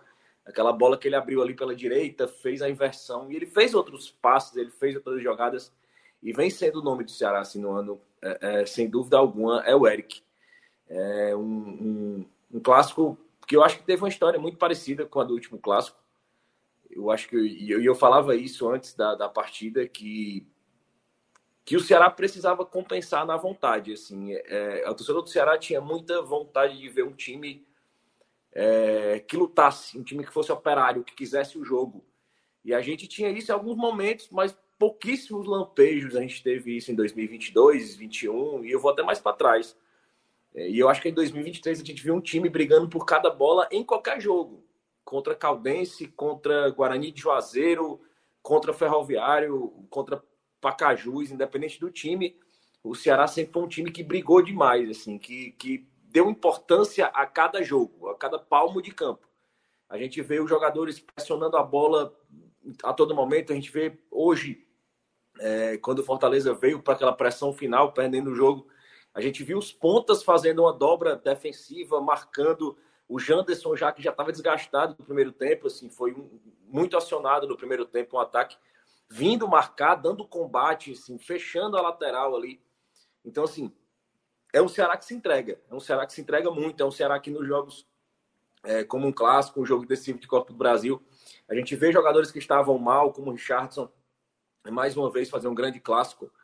E, e esse é o Ceará, esse é o Ceará que precisa ser. É é o Ceará que o Ceará precisa para. Esse é o espírito que o Ceará precisa para essa temporada. É uma temporada de Série B, onde o Ceará vai precisar se impor é, na maioria dos jogos. E, e quando não, não for o responsável por ditar as ações, ele precisa ter esse tipo de postura que teve contra o Fortaleza, é, o tipo de postura que é, tentou ter contra o esporte também. O esporte foi melhor naquele jogo, mas foi um time que vem conseguindo superar desafios. Acho que o Ceará é, começou o jogo, acho que até menos. No jogo passado, já nos 10 minutos, já tinha feito 2 a 0 porque estava com a marcação alta já no começo do jogo. Acho que hoje o Ceará trouxe um pouco a marcação mais para trás naquele comecinho do jogo. É, o Mourinho optou por tirar o, o, David Ricardo, que vinha fazendo a lateral, né? Trouxe ele para o miolo de zaga mesmo, junto com o Pagnussá. Optou pela volta do Danilo Barcelos na lateral esquerda, o Varley na direita, né? É, ter laterais mesmo, efetivamente, apesar do Danilo Barcelos não vem bem, assim, não, não ainda ainda está sentindo ainda a volta. Eu espero assim, eu acho que já está tarde demais ainda para a gente fazer essa análise baseada nisso. Dizer que o Danilo Barcelos está ainda pegando ritmo. Acho que já teve tempo para isso. É, e hoje eu acho que a crítica deve ser mesmo ao futebol. E, e já dando assim um spoiler, para mim foi o, um dos poucos jogadores, considerando os que entraram no começo do jogo, que merece uma crítica hoje. É o Danilo Barcelos pela produção. Então ele fechou ali o meio campo hoje, não contando com o Kaique Gonçalves, né, que é a peça de meio campo hoje mais importante do Ceará, sem dúvida. Ele optou pela volta do Richardson, que como eu já falei em várias, várias lives pós-jogo aqui, vem muito mal desde 2022, mas esse ano fez uma partida boa, que foi justamente o primeiro clássico do ano, a vitória por 2 a 1 pelo Campeonato Cearense. E hoje fez sua segunda boa partida do ano. É, e, e, não só nesse ano, assim, a segunda boa partida nessa sua passagem inteira para o Ceará desde 2022. É, fez mais uma boa partida, acho um dos melhores da partida hoje. O Richardson, realmente, realmente por ter vivido esse Ceará há muito tempo, né, por viver esse clássico várias vezes, é um jogador que entende bem essa importância que tem o clássico. Então o Ceará, e a gente, eu falava até na live hoje do canal Cash, o, o, o Alisson do canal 2x1 falava, fazia essa análise, assim, que é, o Fortaleza tem muita dificuldade contra times que, que tem pontas rápidos, né? Que exploram esses pontas. E até um, não lembro quem foi, uma pessoa que estava como telespectador falou assim, Fortaleza tem muita dificuldade com times que têm vontade. Assim, Lembro muito do jogo contra o ABC. Eu acho que foi um time que marcou bem, que usou bem as pontas. Eu acho que o Ceará fez isso no primeiro jogo. Acho que o Ceará repetiu hoje de novo. E, e, esse jogo das pontas é o jogo do Ceará. Acho que o Ceará conta com, com o Vitor Gabriel ali, o Arthur Rezende, que é um, que é um meio-campo de uma importância tática muito grande, aquele cara que não costuma aparecer para o jogo, é, que eventualmente aparece ali chutando uma bola de média distância, mas é um jogador com importância tática muito grande, assim fecha muitos espaços e se complementa com o Vitor Gabriel, né, que é um, um atacante forte, um atacante muito chato na marcação, aquele que consegue arrastar a bola, ele consegue fazer o pivô, ele consegue abrir o espaço, ele consegue achar a marcação.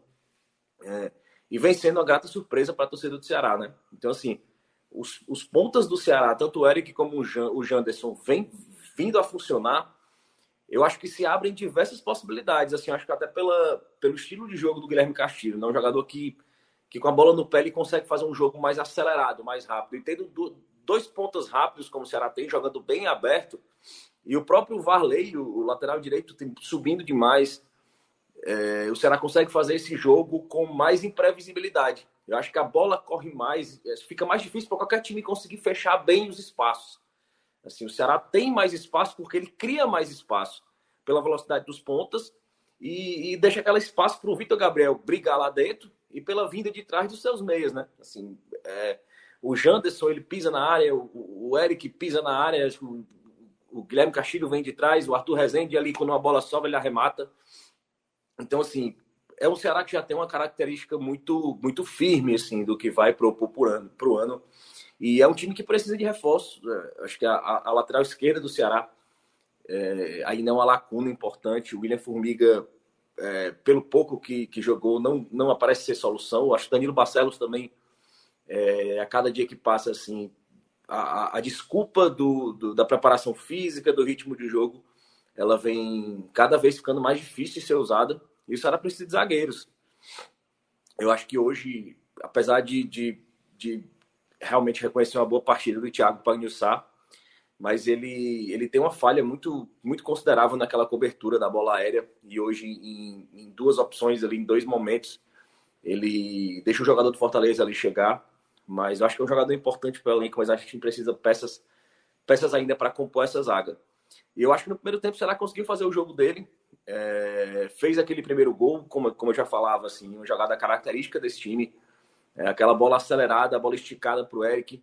O Eric inverteu a bola, o Janderson tentou finalizar, o goleiro rebateu, sobrou ali para o Guilherme Castilho, que, que é o artilheiro do time na temporada, com seis gols. E depois do gol, o Ceará continuou na pressão é, continuou jogando, assim, não, não se retraiu, é, continuou jogando, propondo seu jogo, bem tranquilo.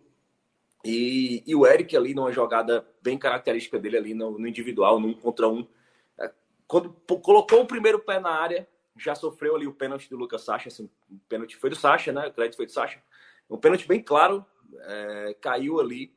E, e, o pênalti, que é um eterno drama para a torcida do Ceará, né? Mas dessa vez foi o Eric, que é o, é o nosso melhor batedor, foi lá, converteu com tranquilidade. O João Ricardo não é um grande batedor de pênalti. É, a torcida do Ceará também sofreu com isso ano passado. Mas o Eric foi lá, converteu, fez o 2 a 0 E eu acho que dessa vez o Ceará conseguiu administrar melhor assim, o jogo no primeiro tempo. Acho que o Fortaleza até entrou mais entrar no jogo, mas acho que no primeiro tempo o Ceará não levou tantos sustos. sustos. Fortaleza fez algumas modificações no segundo tempo e o Ceará, aquele. Já no final do primeiro tempo, já percebi o Ceará por algumas modificações que eu achei que o Voivoda fez de posicionamento, assim, sem trocar peças. É, eu achei o Ceará perdendo o meio campo, assim, o Fortaleza teve mais espaço para avançar, foi mais perigoso. Mas o Ceará conseguiu controlar ali aquele primeiro tempo e voltou para o segundo tempo e era uma pressão natural do Fortaleza que eu acho que o Ceará conseguiu retardar. Assim, o posicionamento de meio campo, eu acho que o Mourinho corrigiu ali, é, claramente corrigiu no vestiário e o Ceará conseguiu equilibrar mais uma vez o meio campo. E voltou a ter um, uma certa uma, uma partida mais igual ali nos primeiros 15, 16 minutos. E depois ali a tendência realmente foi o Fortaleza que vinha perdendo, é, partiu a pressão, colocou o Thiago Galhardo, fez alterações e realmente o Fortaleza conseguiu dominar mais as ações, mas o Ceará, com exceção de, umas, de algumas bolas ali, uma uma defesa que o Richard fez por baixo, uma cabeçada do, do Lucero ali que, que bateu no travessão. É, acho que o Ceará conseguiu controlar bem a partida.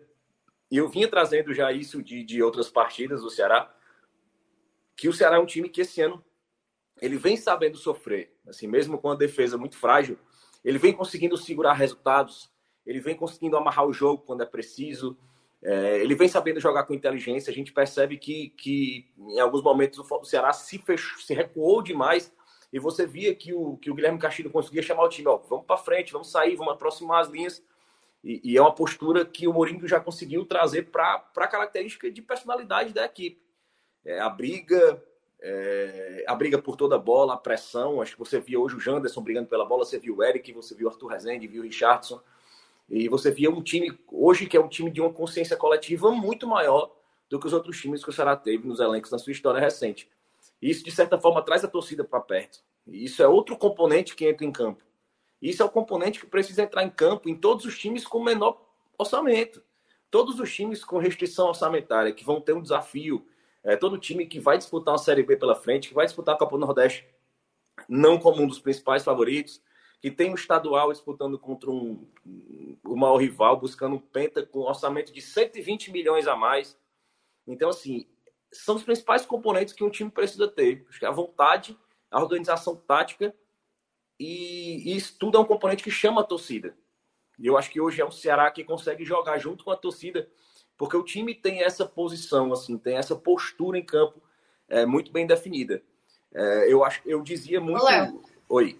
Deixa eu só te interromper, mas para reforçar isso que você está falando, né? Porque Dan Tavares está aqui no chat participando bastante. Ele falou duas coisas aqui que eu acho que casam com o que você acabou de falar. O time é muito voluntarioso, não é uma maravilha de ver em criação, mas está no caminho certo. Esse foi um comentário. E em seguida ele fala o seguinte: não somos os favoritos no Nordestão, no estadual e na Copa do Brasil, mas uma certeza eu já tenho. Vamos brigar, vamos lutar, e isso faz tempo que o Ceará não tinha. Exatamente, perfeito. Assim, é, é essa visão que o torcedor tem desse ano do elenco.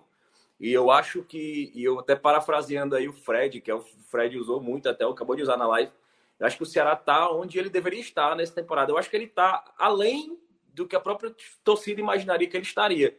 Eu acho que o trabalho do Mourinho ele é consistente, ele é silencioso. É, eu acho que é um trabalho que se preocupa com os bastidores. Eu acho que a figura do, do PC Guzmão, e, já falei em outras lives, é, e, e, a informação de gente dentro do clube, assim, que o PC Guzmão pouco aparece como coordenador técnico, mas é um cara que está dia a dia controlando o vestiário, assim coisas que eram que aconteciam muito antigamente no Ceará e hoje não não deixa mais acontecer assim. A primeira primeiro sinal que o vestiário está desandando a figura do PC Guzmão ela intervém nos menores detalhes. Eu acho que isso é muito importante para um time com poucos recursos é, um time que vem de um, de um ambiente político conturbado. E, e eu falava isso mais cedo na live do canal Cast justamente nesse sentido. É, muito se criou um ambiente entre principalmente entre os torcedores de dizer que o, eh, do, do Fortaleza que diz que um, não era um clássico importante, que o foco era na Libertadores, que era para entrar o time reserva, etc. E isso faz todo sentido. Assim, eu não, eu não tiro uma vírgula disso. É, o time tem, tem os seus campeonatos mais importantes para priorizar, tem que. E a discussão nem era sobre isso. E a minha, e a minha discussão sempre foi no sentido de dizer assim: ó, eu, eu, como torcedor, eu não tiro peso de clássico nenhum. Todo clássico eu quero ganhar, todo clássico é importante. Agora eu concordo, assim, a importância desse clássico ela deve ser administrada após o resultado. Nem se perdesse, falando assim, pelo lado, pela perspectiva do torcedor do Ceará. Se perdesse, não era terra arrasada. Se ganhar, não tá tudo certo. Era um jogo normal de Copa do Nordeste, era um jogo mais importante para a classificação do Ceará. Acho que muito mais importante para o Ceará nesse momento do que para o Fortaleza. Apesar que após o jogo e, pela, e na finalização, finalização da rodada é, a gente pode ter outras alterações. Acho que o Minhoca vai entrar depois para fazer esse, esse fechamento aí das, das projeções para as próximas rodadas. É, mas é um, é, um, é um jogo que precisa ter sua importância realmente pesada depois, não antes do clássico. Ah, o clássico tal, tal. É, o Fortaleza, na minha opinião, é, por fora da análise do, do clube, assim, fez a escolha certa, usou o elenco que que achava precisava rodar, tem o foco na Libertadores, apesar de jogar em casa. Mas que o Ceará fez a parte dele. Acho que o Ceará levou o clássico a sério. E assim, quero muito que esse elenco continue com essa seriedade, com esse foco, com considerando todo o jogo realmente muito importante, não só dos campeonatos cearense, como a Copa do Nordeste, porque essa mentalidade é uma mentalidade que ele não pode perder. Principalmente o Ceará, que é um time que há pouco tempo atrás tinha um elenco completamente subdividido, onde simulava contusão para não jogar, onde jogador não entrava em dividida, onde jogador ficava dando toquinho de lado. E a gente precisa muito disso. Assim, é, um, é um time que está saindo dessa contaminação política, dessa contaminação de um elenco cheio de vícios de vestiário. Então, assim, para o Ceará é muito mais importante administrar esse tipo de, de, de manutenção da vontade, do querer, da disputa, e eu acho que é uma coisa que mantém esse elenco unido e que mantém o foco no projeto. Está começando, tem muita coisa para acontecer ainda. O Ceará segue sendo. É, não sendo favorito para o Campeonato Cearense, segue não sendo favorito para a Copa do Nordeste, sendo não sendo favorito, segue não sendo favorito a avançar na Copa do Brasil, mas o trabalho está sendo feito para a Série B e eu acho que está muito consistente até agora. Eu acho que o Ceará, repetindo a frase do Fred, ele não está onde deveria estar. Eu acho que o Ceará está além de onde deveria estar. E eu espero que essa evolução continue e que isso consiga ser administrado, porque ainda tem muito caminho daqui para a Série B. Beleza, Léo. Passo agora a palavra para Luca. E pegando esse gancho aí do que do que Fred, que ele tem uma passagem aqui, ele solta a, aquela é, aquela coisinha que a gente fica pensando, né? E acaba sendo o fio com toda a live inteira. Eu gosto de gente assim. Você acha, Luca, que mesmo perdendo esse clássico, e clássico é aquela coisa ninguém quer perder clássico. Nunca é bom perder clássico. Nunca é bom empatar clássico.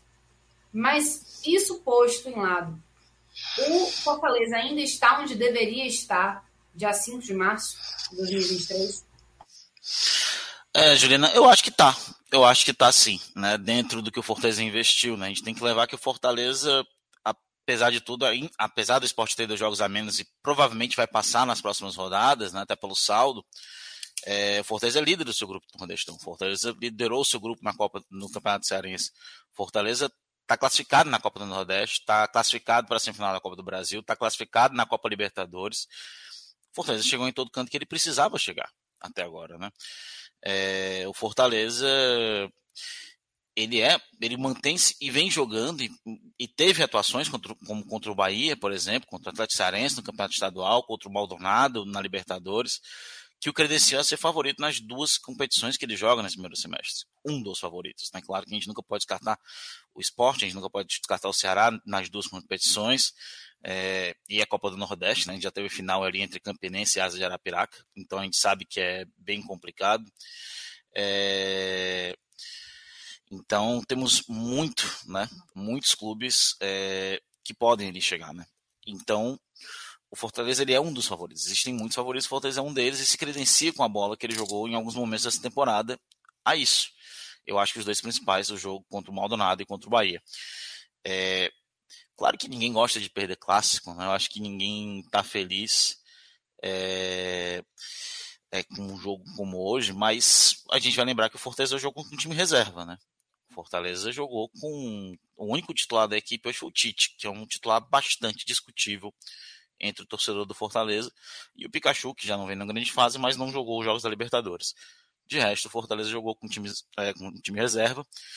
É, e realmente não foi uma atuação boa, o Ceará foi é, muito dominante. É, eu repito o que eu digo na, no jogo do PV.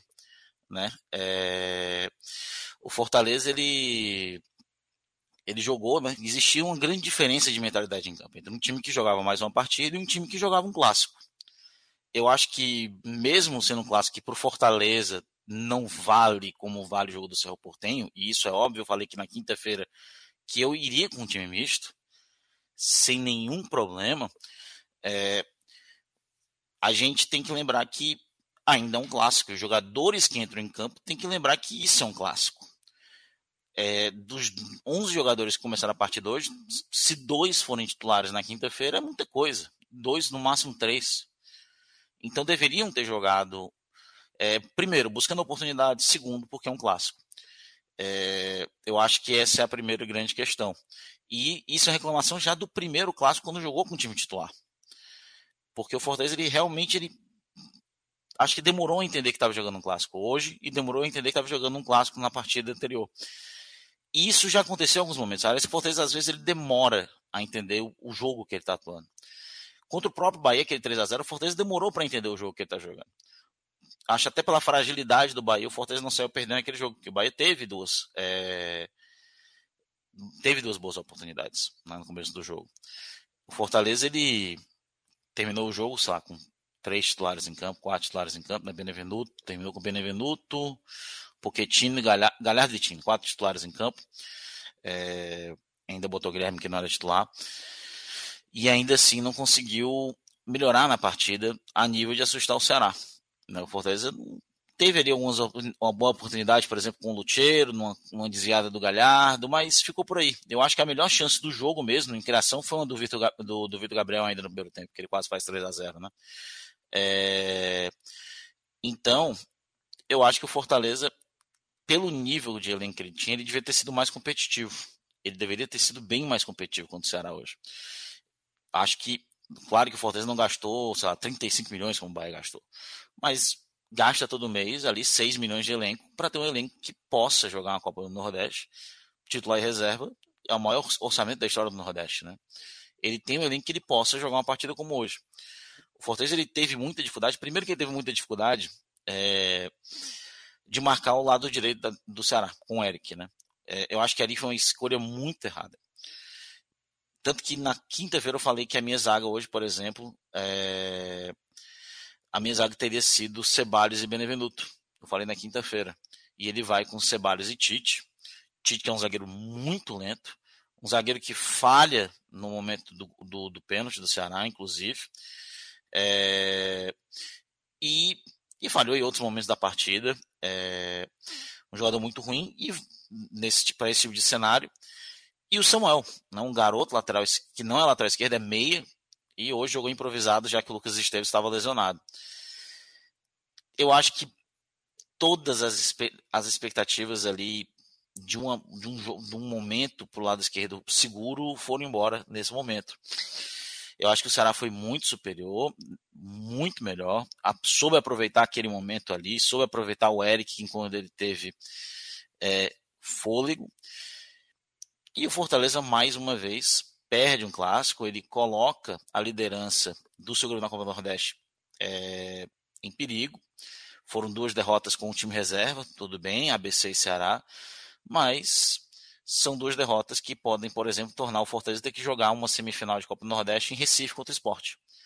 Né? Então, caso um, um pequeno, um, um, grande problema mais para frente, num mês de março que vai ser bem complicado para o Fortaleza. Bem longo, mas que a gente espera que seja feliz, Ju. É isso, né? São times que têm situações muito diferentes, né? Vidas muito diferentes em 2023, cada um com sua prioridade. E a prioridade do Ceará, né, pelo que o Léo falou, é se manter competitivo o suficiente para brigar forte pelas competições que está disputando agora, não como favorito, mas como um time que está buscando se consolidar para brigar na Série B, para voltar direto para a Série A, bater e voltar, né? E do Fortaleza é tentar se resguardar um pouco, rodar um pouco o elenco para ter gás para não acontecer de repente o que aconteceu no ano passado, que é ok, vamos jogar a Libertadores, mas não vamos deixar de lado o Campeonato Brasileiro, enfim, para não, não correr o risco de repente de se largar mal o brasileiro, não ficar na reserva, na, na lanterna durante muito tempo, ou não chegar até a lanterna, e fazer um campeonato um pouquinho mais estável para não precisar de tanta perna aí no final das contas para conseguir tirar todos os pontos que não conseguiu conquistar no início do campeonato e voltar a brigar com mais facilidade pela Libertadores. São momentos muito diferentes, mas acho que são mentalidades muito saudáveis para cada uma das equipes que está vivendo o seu momento, né? E o clássico também tem pesos diferentes para essas equipes, embora para o torcedor, clássico é clássico, né? Todo mundo quer ganhar. O torcedor não tem nada a ver com o momento X ou Y que o time vive, embora entenda muitas vezes, mas quando rola a bola, acho que tem que o torcedor quer mais a ganhar mesmo, né? O Lucas está aqui mandando um superchat. Lucas, beijo para você. Dizendo o seguinte: se inventar de poupar contra o Ferrinha, achando que são favas contadas, arrisca repetir 2017. E aí? Eu não vou mentir, né? É, é semifinal de estadual, né? O Fortaleza ano passado não poupou em nenhum momento do, do estadual, ele praticamente não poupou, né? Contra o Ferroviário mesmo foram dois jogos é, com o time titular. Acho bem difícil que esse ano ele mude. É, mas vamos. É porque, assim, o que mais me preocupa do jogo de hoje, do jogo contra o ABC, por exemplo, é, Juliana, é basicamente que o, o, time reserva do Fortaleza ele jogou quatro partidas, né? Duas como mandante, venceu o CSA, venceu o Náutico, com, e o Náutico ali tudo bem, vinha bem seguro o jogo até a expulsão do Brits. E duas, dois jogos, um fora de casa e um clássico. E os dois jogos, esses dois jogos que ele perdeu, ele foi muito inferior. Né? Eu acho que ele, o Fortaleza ele podia ter perdido até demais desses dois jogos. E foram talvez os dois jogos mais atípicos e mais perigosos que o Fortaleza tinha nesse momento. Então, para o investimento que o Fortaleza fez, para o time que o Fortaleza montou, eu acho que é, seria entendível perder o clássico hoje. Eu acho que seria entendível se o Fortaleza tivesse disputado, não o clássico tivesse sido decidido em 24 minutos. O clássico foi, foi em 24 minutos e acabou o clássico. Aí eu teria. Se o Fortaleza tivesse ali um a um, jogo reserva, será faz um gol no final, pô, acontece, é clássico. É... E, e por aí vai. Agora, 24 minutos, 2 a 0 acabou o jogo e o Ceará quase faz o terceiro 10 minutos depois, antes que o Fortaleza conseguisse ali meio que se acertar em campo, realmente é uma coisa que me chama a atenção e me deixa preocupado, porque é uma temporada longa, uma temporada complicada, uma temporada difícil e não foi um investimento barato. Então, ou o Fortaleza acerta esse time reserva para jogos mais complicados, ou Fortaleza, e que precisa de reforços, vamos colocar aqui bem, bem claro, precisa de reforços, ou Fortaleza vai ter problemas grandes para o restante da temporada. É isso, né? Até porque é o que você falou também, Luca. E a gente vai falar mais especificamente sobre isso, eu volto a dizer, tá? Que a gente vai falar mais sobre a tabela da Copa do Nordeste e o que as equipes vão precisar especificamente, porque o Luca falou assim: olha, ok, perdeu o clássico, não é a pior coisa do mundo, mas já coloca aí a, a liderança do grupo em xeque, né? Porque pode perder essa liderança e significaria, como você bem falou, jogar uma semifinal, de repente, é, contra o esporte, possivelmente, né? Fora, fora de Fortaleza, jogando aí no na Ilha do Retiro, por exemplo, né? No caso, e... poderia ser um clássico, na verdade, né? Porque agora eu lembrei, realmente mudou, né? Agora, antigamente jogava com todo mundo no mesmo grupo, hoje você joga o uhum. segundo. É, exato, é. Sempre, é, é quarta, então... Quartas já, já é, segunda fase já é dentro do próprio grupo. É isso. Exatamente, já, é, exato, já é em grupo diferente, né? Então. Mas calma que Minhoca vem aí para destrinchar tudo isso. bonitinho, então não precisa ficar quebrando a cabeça tanto aí, não. Mas é, é aquela coisa, né? Tipo, quando são muitos jogos, muitas competições, e, e é a, a, a, grande punição, entre aspas, né, de um time vitorioso no Brasil, é que você tem muitas competições quando você consegue sobreviver a elas, né? Então, acaba que você estrangula um pouco o seu calendário de muitas datas para se jogar, você tem pouco tempo para treinar, para recuperar os jogadores, então você precisa de um elenco longo, é grande, e que tem um entrosamento. Né? Você tem que ter o time A, o time B e o time misto, todo mundo se entrosando aí.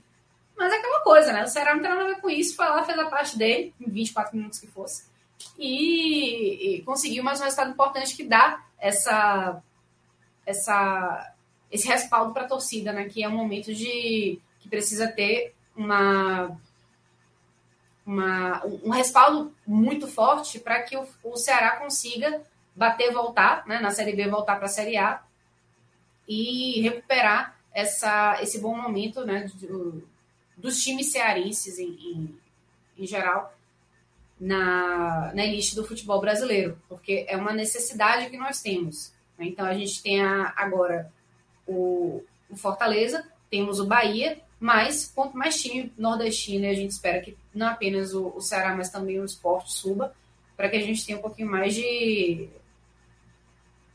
representatividade né, nessa Série A.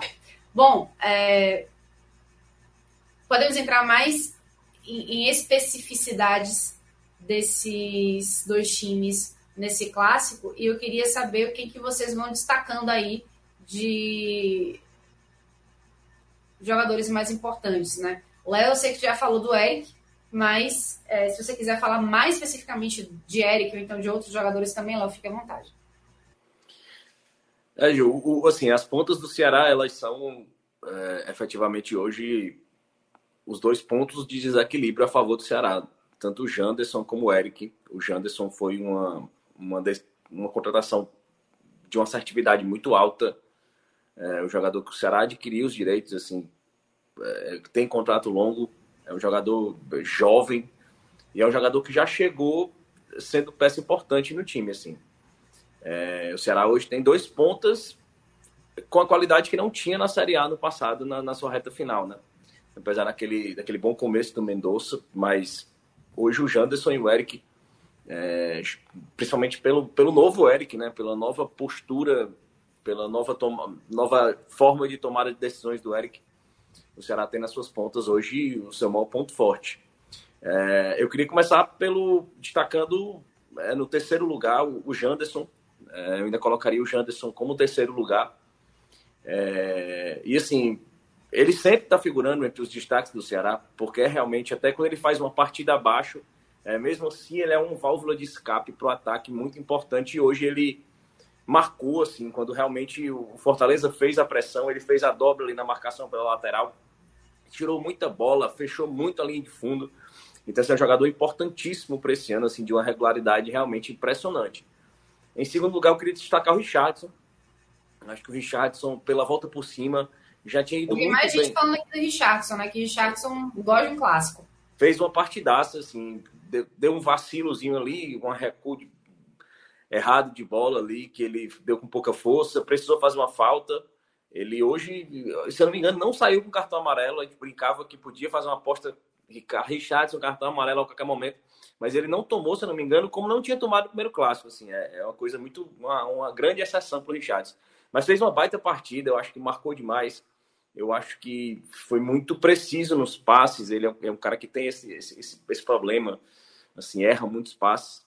Mas hoje ele fez uma partida é, incontestável, assim, e é sempre bom destacar, porque é um jogador muito identificado com o Ceará. E eu tenho certeza, assim, que esse, esse período de, de sem rendimento dele, acho que incomoda ele demais também. E, e é, bom, é muito bom para a torcida ver um cara como o Richardson fazendo uma boa partida. Então, ele que foi tão criticado, assim, eu, eu indiquei assim como o pior da part... das partidas quase todas desse ano. Mas hoje ele, ele mereceu, acho que até na frente do Janderson. E o melhor do jogo, o Eric, assim, sem dúvida, é, é um jogador bem diferente, é um jogador que vem sendo decisivo com passes e com gols na mesma proporção, assim. É engraçado como a quantidade de gols dele sempre acompanha a quantidade de assistências, assim. É, é um jogador que entendeu sua importância no jogo, que assim, insiste menos naquele um contra um, é um jogador que busca mais a linha de fundo que a diagonal, é um cara que procura o passe, que não insiste tanto em arrematar a bola de fora da área como ele fazia. Então, assim, temos outro Eric e espero que permaneça assim com, e com saúde até o final da temporada. É, destaques negativos, assim, tem, tem poucas pessoas para falar. É, até uma menção honrosa na, na, parte positiva, mencionar o Richard goleiro também. É, não foi tão exigido, mas quando foi exigido, inclusive na bola que o Luceiro cabeceia que bate no travessão, ele estava na bola, assim, se a bola vai no gol, ele tinha feito uma defesaça. Ele estava bem na bola ali. É, pegou uma por baixo, acho que ele é, conseguiu ser bem preciso nas reposições de bola, ganhar tempo de relógio, é, além da liderança. Então, a menção honrosa ao Richard, que eu não citei no pódio. Entre os negativos, assim, eu não costumo mencionar quem entra no segundo tempo, é, mas o elenco que entrou no começo do jogo estava bem equilibrado, acho que todo mundo foi bem, com exceção do Danilo Barcelos, é um jogador que realmente não se encontrou, que, que, que parece que ainda está em ritmo de temporada, é, lento, é, é, sem tempo de bola, é como se ele estivesse jogando em outra rotação. É, espero sinceramente que ele entre em, em, no mesmo padrão dos outros jogadores, que ele consiga, porque é, muito perto de ser um jogador que, que, que já para se desistir, assim, tentar o William Formiga mais uma vez e buscar uma peça para posição. E a diretoria está buscando um lateral esquerdo é, já há algum tempo junto com o zagueiro. Mas Danilo Barcelos, hoje, do time que entrou em campo, foi o único que mereceu realmente uma crítica negativa. E quem entrou no jogo, é, o Igor Kleber, assim, um jogador realmente que foi, foi nas últimas contratações. Esse realmente chegou há pouco tempo, foi um dos últimos a chegar, então está num desnível é, em preparação física em relação aos outros. E a gente aí dá um desconto, mas vem muito mal, assim. É, já perdeu gols em outras oportunidades. Hoje ele entrou ali para segurar a bola acho que matou dois contra-ataques ali, errou dois passos, chegou uma que a bola estava sobrando, ele atrapalhou o jogador. É assim, ele realmente foi um jogador que foi nocivo, mas assim, não consigo citar um terceiro, assim, só o Danilo Barcelos e o Igor Kleber mesmo como pontos negativos aí abaixo desse time hoje. É aquela coisa, assim, o pódio nosso é um pódio muito, muito democrático, né? Ele pode ter tanto mais do que três lugares, como ele pode ter menos também, fica a gosto aí de quem está analisando. Então, Luca, sua vez, seu pode do bem e do mal. Vamos lá, né? Vamos começar pelo, pelo, pelo mal, né? É, que tem muita gente. Eu vou começar aqui no terceiro lugar. É, vou começar com o Zé Wellison. Um jogador que eu venho criticando um tempinho já, que não vem bem essa temporada, não, não faz boas partidas, há um tempinho, inclusive. É, era dele, inclusive, a, a bola ali para recuperação no primeiro gol do Ceará, mas ele não estava na jogada. Então o Zé Wellison para mim fica em terceiro lugar. em segundo lugar, apesar de jogar só 45 minutos. Foram 45 minutos, espaço para o pênalti ali que ele deu para o Sacha ter que é, fazer o pênalti, cartão amarelo bobo, uma péssima partida, muito mal na partida. E um dos poucos titulares que começaram a partida, Tite fica em segundo lugar. E o pior em campo, Samuel, garoto, colocado e leva esse aqui como. É, até, tipo, a culpa não é nem dele, ele estava fora de posição, mas foi mal, estava nervoso, pilhado, não jogou bem, deu muito espaço, tomou um baile do Eric, para mim foi o pior em campo, mas dois destaques bem negativos. Número um, gramado horroroso, é, inadmissível o gramado que se, que se entrega na Arena Castelão, é uma reclamação dos dois lados, é, então é, é inadmissível. Inadmissível o gramado foi entregue naquele Castelão e o outro destaque negativo para mim, fora os jogadores, é, as confusões das torcidas organizadas é, do Fortaleza, não só no Castelão, como por toda a cidade. É, sou completamente a favor da torcida é, da torcida 50-50, 60-40, o que for aqui, como a gente está tendo no Ceará mas é inadmissível, né? Tá na hora de parar de punir CNPJ e começar a punir CPF. É, rapidinho, o Luca, acho que a gente tem até matéria sobre isso, né? O Pedro tá estava com ela na, na bala. Então, pronto, aí. Para detalhar, a gente está com a matéria no NE45 falando sobre isso. Então, se você quiser, vai lá, dá uma olhadinha. Inclusive, para você que não conhece, todo o projeto do 45 Minutos não é só live, não é só podcast, tem o projeto do NE, que é um grande portal de notícias de futebol nordestino, e aí abraça não apenas o, o futebol profissional masculino, como base também, feminino. A gente tem braço para tudo que você imaginar. E vou aproveitar aqui para fazer um, um, um alto merchan, né?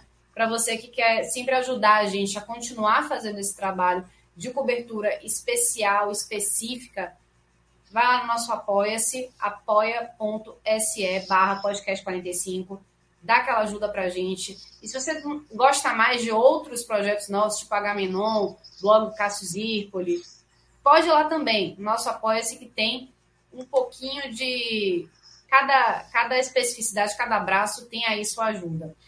E para você ver que é o que a gente fala, tem garantia, tá aqui Thiago Minhoca, que não me deixa mentir, mais um dos nossos excelentes analistas, é, um cara diferenciado e que sabe pedir um like como ninguém. Eu tô aqui fazendo até a parte dele, até.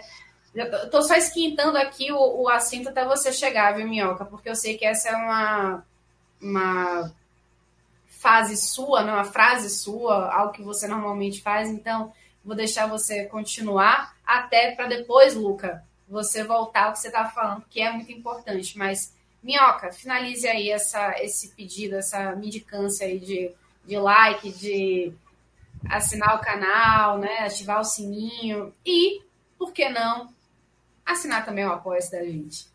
Boa. Olá, boa noite, Juliana, Luca, Léo, galera está acompanhando. Tô aqui com uns problemas de internet que, nossa senhora, cara, tá muito complicado, tá muito complicado. Mas é isso, galera. Quem quiser colaborar, a, a galera aqui é grande, ou seja, o, o projeto é enorme, entendeu? É muita gente aí para fazer um material como esse final de semana, né? A gente teve três clássicos aí, aliás, quatro, quatro clássicos, mas a gente está falando de três, né, nesse final de semana. E o que a gente pede para você é que deixe o like. Quem quiser apoiar também o projeto, tem o um apoio aí que está aparecendo na tela. Quem quiser também engajar, entrar lá no grupo do WhatsApp. Tem a galera muito nervosa e geralmente clássico, né? A galera está mais nervosa ainda. Então, recomendo aí, entendeu? Eu não, eu não tô lá no WhatsApp, mas recomendo. Mesmo assim, eu ainda recomendo. Que homem, que homem. Pois é. é. Dizem, e, dizem. e, antes de passar de novo a palavra para você, Luca, é, só lembrar aqui que tem um superchat, que também é uma ferramenta que você pode e deve abusar bastante, como o Glemerson, que está mandando para a gente aquele que é torcedor do Ceará, dizendo o seguinte: fizemos mais uma boa partida com gana, estratégia de jogo e força de grupo. Parabéns a todos. Lembrando que precisamos qualificar o elenco. Parabéns, Léo, pelos comentários, sempre assertivo. A gente só trabalha com gente boa aqui, rapaz. só trabalha com a nata. E a, e a audiência, e a audiência vai, assim, os comentários da audiência, assim, poderiam claramente estar aqui compondo a live, assim, concordo com tudo que ele disse. É, é uma leitura, assim, o time está organizando taticamente, assim, está tendo um padrão de jogo, está tendo uma postura, precisa de reforço. E, e, falo muito sobre isso, assim, o saldo para mim desse clássico, assim, é a vontade, é, é a construção realmente de identidade de, de grupo, de postura de futebol, mas isso não pode ser um, um, uma, uma muleta para o Ceará não se reforçar. O Ceará precisa urgentemente de um atrás esquerdo, o Ceará precisa de zagueiro e o Ceará precisa de centroavante. Assim, apesar da, da grande temporada que o Vitor Gabriel vem fazendo, mas a gente precisa se reforçar e eu acho que a gente teve uma lição sobre isso em 2022, em 2021 e eu acho que 2023 a gente precisa virar a chave e fazer realmente diferente. Muito bem. Voltando agora a falar sobre essas confusões que aconteceram dentro e fora do Castelão, é, né? Aqui na matéria. Ju, eu só queria falar duas coisas que eu acho que as, algumas pessoas não entenderam. Um, é, não, não disse que o Fortaleza perdeu por causa do gramado. Eu disse que o gramado é ruim. Só isso. O gramado tá ruim, tá feio. Depois de três meses é inadmissível o gramado ter cheio de areia. Só isso. A culpa da derrota do Fortaleza é que o Ceará jogou melhor. Acabou. Pronto, morreu aí. Dois, as brigas no estádio foram da torcida do Fortaleza. As brigas fora do estádio foram das duas torcidas. Eu é, já disse aqui mais de uma vez. É, muita gente pega essas brigas, mesmo as brigas entre a mesma torcida, para falar e colocar aquele discurso ridículo de torcida única. E é justamente isso que a gente tem que combater aqui. Torcida única nunca é a solução, torcida única é ridículo, torcida única é contra a essência do futebol e é ridículo. É, então, as torcidas organizadas em si, a gente vai poder aqui falar milhões e milhões e milhões de vezes, dizer que vai acabar isso e aquilo, e vai acabar a torcida organizada como acabou no Rio de Janeiro, como acabou em São Paulo. Aí os caras estavam lendo agora há pouco uma coisa do Mauro César que estava dizendo que estava tendo briga no Rio de Janeiro, as torcidas do Vasco e do Flamengo, e os caras sem as camisas para não punirem as torcidas. Mas os caras estavam brigando. Então, não adianta de nada. Tem que, ser, tem, tem que parar né, de punir o CNPJ né, e, e começar a dizer: olha, irmãozinho, ou é, a gente começa aprender quem é culpado das brigas, ou tem que tomar sanções onde as pessoas que estão nos cargos de poder do CNPJ comecem a pagar por isso. Porque do jeito que está, não pode.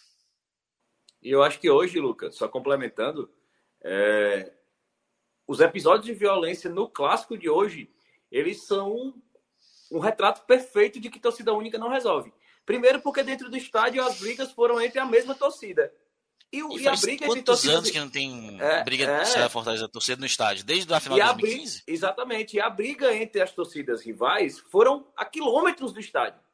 Ou seja, se fosse torcida única, Jogo do Fortaleza tinha acontecido briga dentro da torcida do Fortaleza. Se fosse torcida única só do Ceará, as brigas teriam acontecido nos terminais, em outros bairros.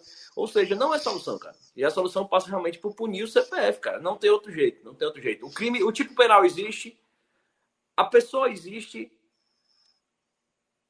Então, assim, precisa existir a identificação, porque já existe a, a punição, o tipo penal para isso. Todos os crimes que eles cometem é, desde de lesão corporal, tentativa de homicídio, porte de arma, porte posse de droga, tudo isso existe no Código Penal tipificado. Então é basicamente identificar, aplicar o tipo penal, processar e acabou a conversa. Muito bem. Acho que a gente já pode agora passar para uma outra parte dessa live, que é a parte em que a gente vê Thiago Minhoca brilhar além de pedir like, né, porque ele já faz isso muito bem, mas é para fazer uma coisa que nós aqui tentamos fazer, assim, de uma certa forma, a gente se esbarrou com vários probleminhas, que foi analisar a danada da tabela da, da Copa do Nordeste, né? Então, o que cada time precisa fazer. E eu vou pedir para vocês, Luca e, e Léo, continuarem aqui, porque vamos falar, claro, né, de Ceará e Fortaleza, mas depois, antes da gente passar para o Santinha, vai ter nossa nosso recreio da BET Nacional. E aí, é claro que eu vou convidar todo mundo para participar também. É, então vamos lá, né? Vamos nós. Ganhamos 120, é... né, de quinta-feira. Ó, ó. Ó. Okay. Alguém vai jantar, hein? É, ganhamos 120 reais né, da Bet de, sexta, ah, quinta-feira. Foi? foi. Parabéns Vai aí, para quem, pra quem tava apostando aí. Eu Ó, quero é... medalha. Esse dinheiro nunca vem pra gente, Luca. Assim, é, cara. Já ganhei alguns reais aí nesse bet e até agora. É tudo pro ego, velho. É tudo pro ego. Não, pra que não ganhei nada. Pra dizer que não ganhei nada, ano passado, no meu aniversário, ganhei uma pizza, né? Um refrigerante tá? Mas... Eu tive a audácia de dizer pra gente apostar no Volta Redonda, cara. Fora de casa, pagando dois e tanto. Não, mas o Volta Redonda tá bem, pô. Lele lá tá. Então foi seis. É. Então foi seis. Ó, então, Vamos lá. É, assim, né, eu não vou entrar no jogo, os meninos já debateram aí sobre, tudo sobre o jogo e a questão da violência. E só peguei esse, esse finalzinho, né? Depois, quando a internet normalizar aqui, o Wi-Fi normalizar, aí eu vejo depois a live com mais calma. Mas falar um pouco da, da questão da classificação, né? Matematicamente, só temos um garantido, né? Que é o Fortaleza, com a derrota do Sampaio Correia, ou seja, bastava o Sampaio não vencer. Fortaleza garantia matematicamente, foi isso que aconteceu, mesmo perdendo o clássico garantiu matematicamente a vaga nas quartas de final. Outras três equipes eu digo que já estão encaminhadas e só uma tragédia vai tirar a classificação para a próxima fase. Um é o esporte, o esporte está muito bem encaminhado, né? Está cinco pontos de vantagem para o Sampaio Correia e o, o esporte ainda tem três jogos a disputar. É, o Sampaio só tem mais dois, o máximo que chega é a 13 pontos, então acho que o esporte está garantido. O esporte, né, em termos de aproveitamento, é a melhor equipe do campeonato. E, no, e os outros dois, Ceará e ABC, também eu considero bem encaminhados. Né? O ABC vai ter, por exemplo, na última rodada, o Fluminense do Piauí jogando lá em Natal. Ou seja, assim, é um prato cheio para o ABC garantir sua classificação. E o Ceará também, com essa vitória que foi a 13 pontos, tem uma margem ali de é, 5 pontos né, para o Santa Cruz. E ele pode entrar em campo contra o Vitória na quarta-feira, já classificado. O jogo do, do Santa Cruz é antes do Ceará que é exatamente contra o Ferroviário. E nesse jogo, o jogo vai ser aqui é, na. Acho que é no PV, se eu não me engano, esse jogo. É, basta que o Santa Cruz não vença, né? Se o Santa Cruz empatar, ele vai a 9 e aí. Aliás, é? é não, peraí, agora, agora eu calculei errado. É, não, é, então eu calculei errado, calculei totalmente errado, calculei totalmente errado. O Ceará tem que pontuar de toda forma. É porque eu tinha esquecido que o Santa Cruz estava com jogamentos. Até se o Santa Cruz perder. Ah, é ele... É, exatamente. É porque eu tinha esquecido que tinha um menos. O Santa Cruz, ele chega, se ele vencer os dois jogos, né? Se caso ele perca para o Ferroviário, ele, ele chega a 14. Né? Então o Ceará precisa vencer e que o, Santa, e que o Santa Cruz não vença o jogo dele, ou no caso, né? Porque aí eu acho mais difícil imaginar Sergipe ou Náutico também tropece. Aliás, o Náutico já, já não joga, né? É, então basta o empate. Pronto, resumindo é isso. O Ceará basta o empate. Porque o Náutico ele só tem mais um jogo, só chega a 13. Ceará empatando, chega a 14. Aí não tem como é, outras equipes passar, porque o CCA só chega a 13 pontos, também não conseguiria chegar a 14. Então, para mim, Ceará, ABC e Esporte encaminhados, Fortaleza garantido. A outra situação, e aí indo para o grupo A, né? A gente tem Ferroviário, CRB e Sampaio. O Ferroviário e o CRB pode garantir a classificação no meio de semana, os dois jogam, jogam de mandante.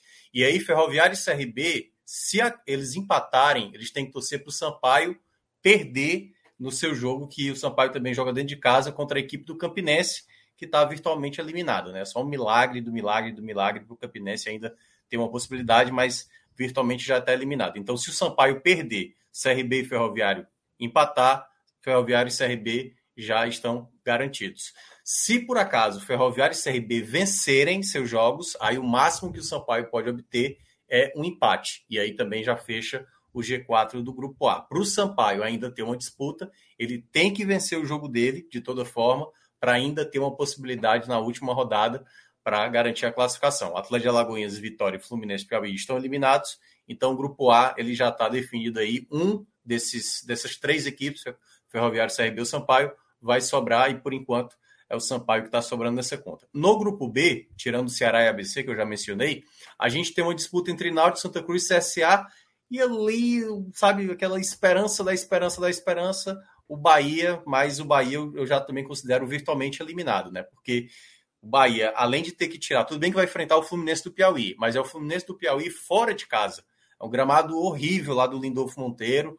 Então, assim, para você fazer uma goleada fora de casa, mesmo sendo o Fluminense do Piauí uma equipe bastante fraca, não é tão simples assim. E ainda depois chegar na última rodada contra o CRB na Fonte Nova, para tentar tirar esse saldo. Então, eu considero o Bahia numa situação que pode, né, matematicamente, martelar a situação dele, já na próxima rodada. O CSA perdeu uma grande oportunidade e só consegue brigar pela classificação, Ju, se ele vencer os dois jogos. Se o CSA empatar um jogo, assim, se não for 100% nesses dois jogos finais, esquece, acabou. Não tem mais possibilidade alguma do CSA brigar por essa classificação. E aí eu acho que é onde está a briga real, né? Entre Sergipe, que está muito bem, mas vai enfrentar o esporte no meio de semana, e no caso Náutico e Santa Cruz, que me parece, né, se o Sergipe aproveitar bem os jogos que ele tem, acho que ainda tem possibilidade do Sergipe fazer mais uns três pontos, vá lá, aí a disputa vai ficar entre Náutico e Santa Cruz, né? O Náutico só tem mais um jogo, que é exatamente o duelo contra o Ferroviário, que vai ser nos aflitos, e o Santa Cruz, além do clássico, vai ter o duelo contra o Ferroviário e termina com Fortaleza. A tabela de Santa Cruz ela é bem pesada, né? Pegar a Fortaleza, pegar o esporte e ainda pegar a equipe do Ferroviário que está vivendo um bom momento. Então, essas são as disputas e que podemos já conhecer né, boa parte dos classificados já nesse meio de semana. Lembrando que Náutico e Fortaleza já, já jogaram antecipadamente né, o jogo da sétima rodada. Vou te jogar na fogueira agora, Minhoca. Eita. Favoritos? Preciso. Favoritos. Favoritos. Os meninos, podem, os meninos podem opinar, opinar também. Vamos lá, além de Fortaleza Esporte, que eu já considero, eu vejo que Ferroviário e CRB são os mais prováveis. Eu acho que a, a tabela, do, o Ferroviário garantindo ali um bom resultado, e acho até que o Ferroviário tem boas possibilidades de pontuar contra os dois pernambucanos. Para mim, o Ferroviário é a grande surpresa da competição. O Sergipe também, mas o Ferroviário é a equipe que tem me agradado mais. Ontem, por exemplo, não tinha seis titulares e jogou muito bem. Tudo bem que o Campinense é uma equipe mais limitada, mas jogou muito bem contra o Campinense. O trabalho do Kobayashi está muito bom. E aí eu coloco o CRB também. Ciel, né? Sem o Ciel ontem, né? Sem o Ciel. O Ciel não jogou, por exemplo. Jogou e o Puga. Douglas. É, e olha que e sem o Douglas no gol, o goleiro, são três jogadores importantes: Douglas, Ciel e, e Puga. O Puga nem é que tenha feito um jogaço, mas mesmo assim, um time muito bem ajustado. O Kobayashi lembrou muito o trabalho dele da época do Floresta, que dava muito trabalho aqui no Campeonato Cearense de uns quatro anos atrás. É, no grupo B, além de, de Ceará e ABC, que eu falei que já estão encaminhados, eu acho que o Sergipe está muito bem, e aí nessa disputa Náutico Santa Cruz, eu acho que vai acabar dando Náutico, porque a tabela do Santa Cruz na reta final é bem complicado. O CSA, Olha, eu acho que ele perdeu a chance dele. Muito no CSA, cara. Não, mas o CSA pega o Atlético e Alagoinhas fora, pô. É, eu sei, mas ele, tem que ganhar os dois. O Atlético tá eliminado também, né? Ele tem que ganhar os dois jogos. Tá eliminado. Aí você, mas se ele, ele vence até de Alagoinhas e jogando aquelas casas contra o esporte, ele tem chance, cara. É, é porque assim, se ele empatar e vencer um jogo, né, fazer quatro, ele faz 11. Aí ele tem que torcer pro Náutico perder pro Ferroviário e pro Sergipe não somar nenhum ponto sequer, né? E eu acho que isso não vai acontecer não, a impressão que eu tenho. É, eu fecho é. com os quatro do Minhoca também, assim, eu vejo, vejo o Náutico com futebol também mais consistente, vejo o Ferroviário Ferroviário bem, bem consolidado, acho que com o Pulga, com o Ciel. É um time que está funcionando assim nas mãos do Kobayashi. É, então eu não, não, vejo uma mudança fora desse, desse prognóstico do, do, do Minhoca, não. Aí. A não ser. Ah, meu amigo. É, Rapidinho, rapidinho ainda sobre classificação, daqui a pouco ah, dando um alô. A não ser que o Santinho engrene de vez. É, né? que, que já dando um alô. Dando um alô não vou, pro... dizer, não vou dizer quem foi, não, que acabou de chegar, né, Felipe Assis? É, Mas exatamente. teve gente que ficou emocionado com esse resultado hoje, jogou uns áudios interessantes aí no Seria grupo. bom colocar o áudio, né? Seria bom colocar o áudio. Maravilhoso. Só que tá, tá na agulha aí.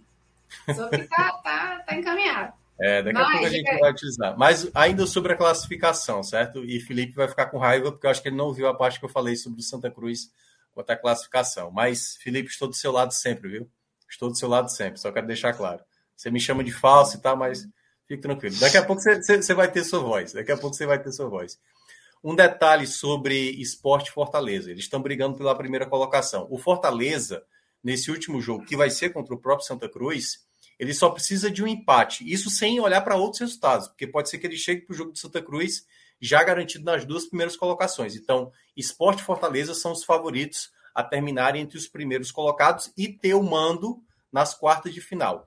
Para a semifinal, eu vejo que o esporte tem uma ótima possibilidade, independentemente quem passar, ele pode até passar, possivelmente, ainda não é uma garantia, até passar com um empate nas quartas de final, que poderá ter uma. Isso passando, obviamente, né, nos pênaltis nas quartas de final, poderá ter também o seu mando para a semifinal. O Fortaleza aí vai depender do contexto. Por exemplo, se o Fortaleza terminar em segundo, imaginando que o esporte tem dois jogos a menos e basta uma vitória, né? E o esporte tem uma tabela muito boa é, para passar o Fortaleza.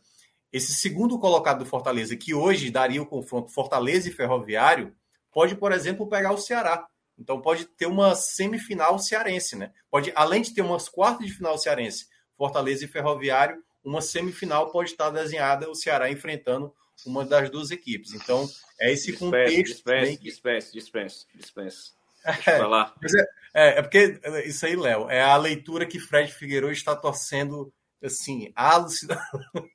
Ele tá toda live aqui batendo a tecla sobre é, eu respirei, eu respirei depois do clássico, o maestro mandou a, o poste. Pum. É, exatamente. Não, não, não. A torcida do esporte tá doida que aconteça esse clássico graça, né? na semifinal. Ou, ou situações complexas. É. Mas vamos Mas lá, que- antes, de, antes de Felipe ficar pronto aí para se reemocionar, queria propor aqui um, um momento aqui de descontração para a gente, nossa hora do recreio. Vamos então para a Best Nacional?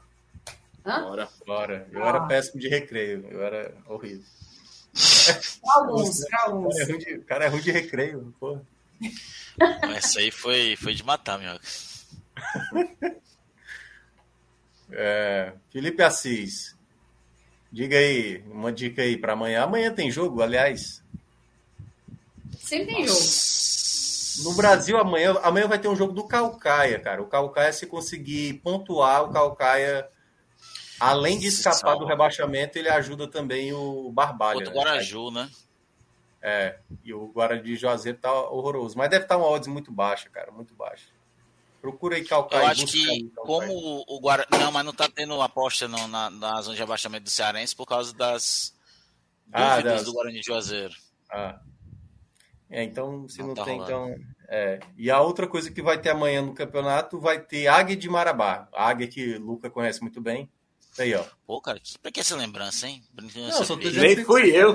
Não fui nem eu, pô. A imprensa besta da Não, porra. eu só tô dizendo o torcedor do Fortaleza, sabe? É, eu, não, eu não fico, não fico falando de defesa e justiça pra Exato. você. e olha que É, coisa. Aí quinta-feira você vai ter o duelo. Você, você vai desfrutar de uma coisa que você nunca viveu, que você vai ter o Cerro Portenho. Olha, olha como o, o mundo gira, né? Olha o, o que é que você está tendo anos depois. De Águia de Marabá para Cerro Portenho. Ó, o Águia tá pagando 1,54 aí contra o Tapajós. Não sei se vale a pena. Cara, mas é um negócio pra mim é, é campeonato indiano de cricket pra mim, isso aí. Marabá e que é. Tapajós, mano. Esse é, o- é o, é o tipo da aposta que a gente. Tipo João Pedro Pereira, né? Ele conhece qualquer Nem campeonato. é, do mundo. Só nem, ele. nem, e nem E só relação. ele. É, E o pior é que assim, você bota ele pra falar, ele assim, não, porque avaliando. Não, ele vai dizer que tem algum jogador do Águia que ele indicou, que É, passou na mão dele. aí. E Exatamente. E dizer que nessa cara relação, é e nessa relação de Cara, outras vidas aí como o Luca eu tenho, eu desconheço totalmente, macho, esse esse Então- Águia de Marabá aí. Então vamos lá no óbvio, lá nos campeonatos internacionais, lá em cima mesmo. Deve ter algum, algum joguinho da Espanha, Tem aí Ó, o Osasuna em Salta de do Vigo. Celta. Está bem igual, viu aí, ó. 271, 273. Tem o Almeria, tem o Almeria aí, se tiver da Almeria, bota aí que o Almeria às vezes tá aprontando umas, viu? Bota Tem. o Almeria, o Almeria hoje fez 2x0 no Real Madrid aqui, viu?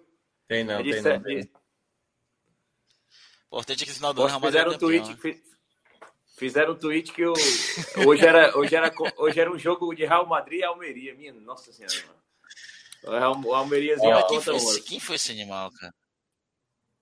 Olha, o Osasuna vem de duas vitórias seguidas, viu, bicho? O Osasuna bateu Sevilha fora e venceu o Bilbao na Copa do Rei, viu? É, então acho que tá valendo a pena. 271 aí, né? É, o Osasuna aí nono lugar, né, cara? Botar o Sassuna com o Sassuolo aí pra bater no, no time da Cremonese aí. O Osasuna, Como- cara, se o é que Osasuna é vence amanhã, de- Como é a relação da, dos gols se o da- Osasuna vence amanhã, ele entra na, Da- na zona de né? conferência. Que assim, o Osasuna, se ele vence, ele entra na zona de, de Conference League e fica a um ponto do Vídeo Real na zona de Liga Europa, que é uma boa, né, para eles. O que é que você quer, Ju? Ambos marcam. Não, de repente, assim, se não vale tanto a pena a gente tem que pensar em, em resultado, falar um ambos marcam, então acima de um e É, meio. eu, eu não sei como é que tá o Celta em termos de ataque. Por exemplo, eu colocaria um ambos marcam no clássico cearense, não aconteceu. Mas o Celta tem 26 gols, é um dos piores ataques da, da liga. É, então Enquanto o esquece. Sassuolo tem É, 22. então esquece. É, se ambos marcam aí com o Celta envolvido, é... Se bem que a gente tá falando aqui, é amanhã o Celta vai lá e faz dois. Mas bora ficar nesse aí, ó. Me parece bem óbvio, assim, ó. O Sassuolo e Sassuolo aí, pra quem tem a língua presa, é maravilhoso aí falar o nome desses times. Sassuolo e Sassuolo.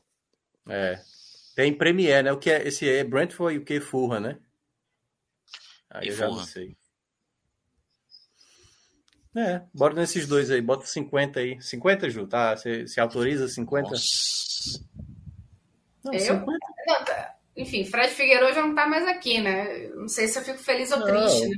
Eles só Feliz, feliz é o seguinte, né? Porque eles vão colocando peixe, eu boto se der máximo. ruim, a responsabilidade sendo minha, a gente bota menos dinheiro. Eu nunca vi eles, eu, nunca vi eles punindo a gente por apostar errado, não. Então, É, mas você quer Bota- esticar até quando? bota Tem né? essa 5 moral, mil aí, bota tem 5 essa mil, vai, bota tem 5 essa mil. moral. Nossa. Pera aí, ô, não aposta não, não aposta, bota só 5 É. mil aí, só pra ver eu quanto é que estaria. Eu vou falar Bota- sério. aí, ó, Ei, Vou falar sério. Aí, ó. Vou falar sério. podia dar ó, muito bom. Volta 24 mil. E aí, vocês. Eu recebi, eu vou falar pro Lucas sério. Eu, eu recebi meu salário quarta-feira. Quase que eu coloquei inteiro na vitória de Fortaleza. Inteiro.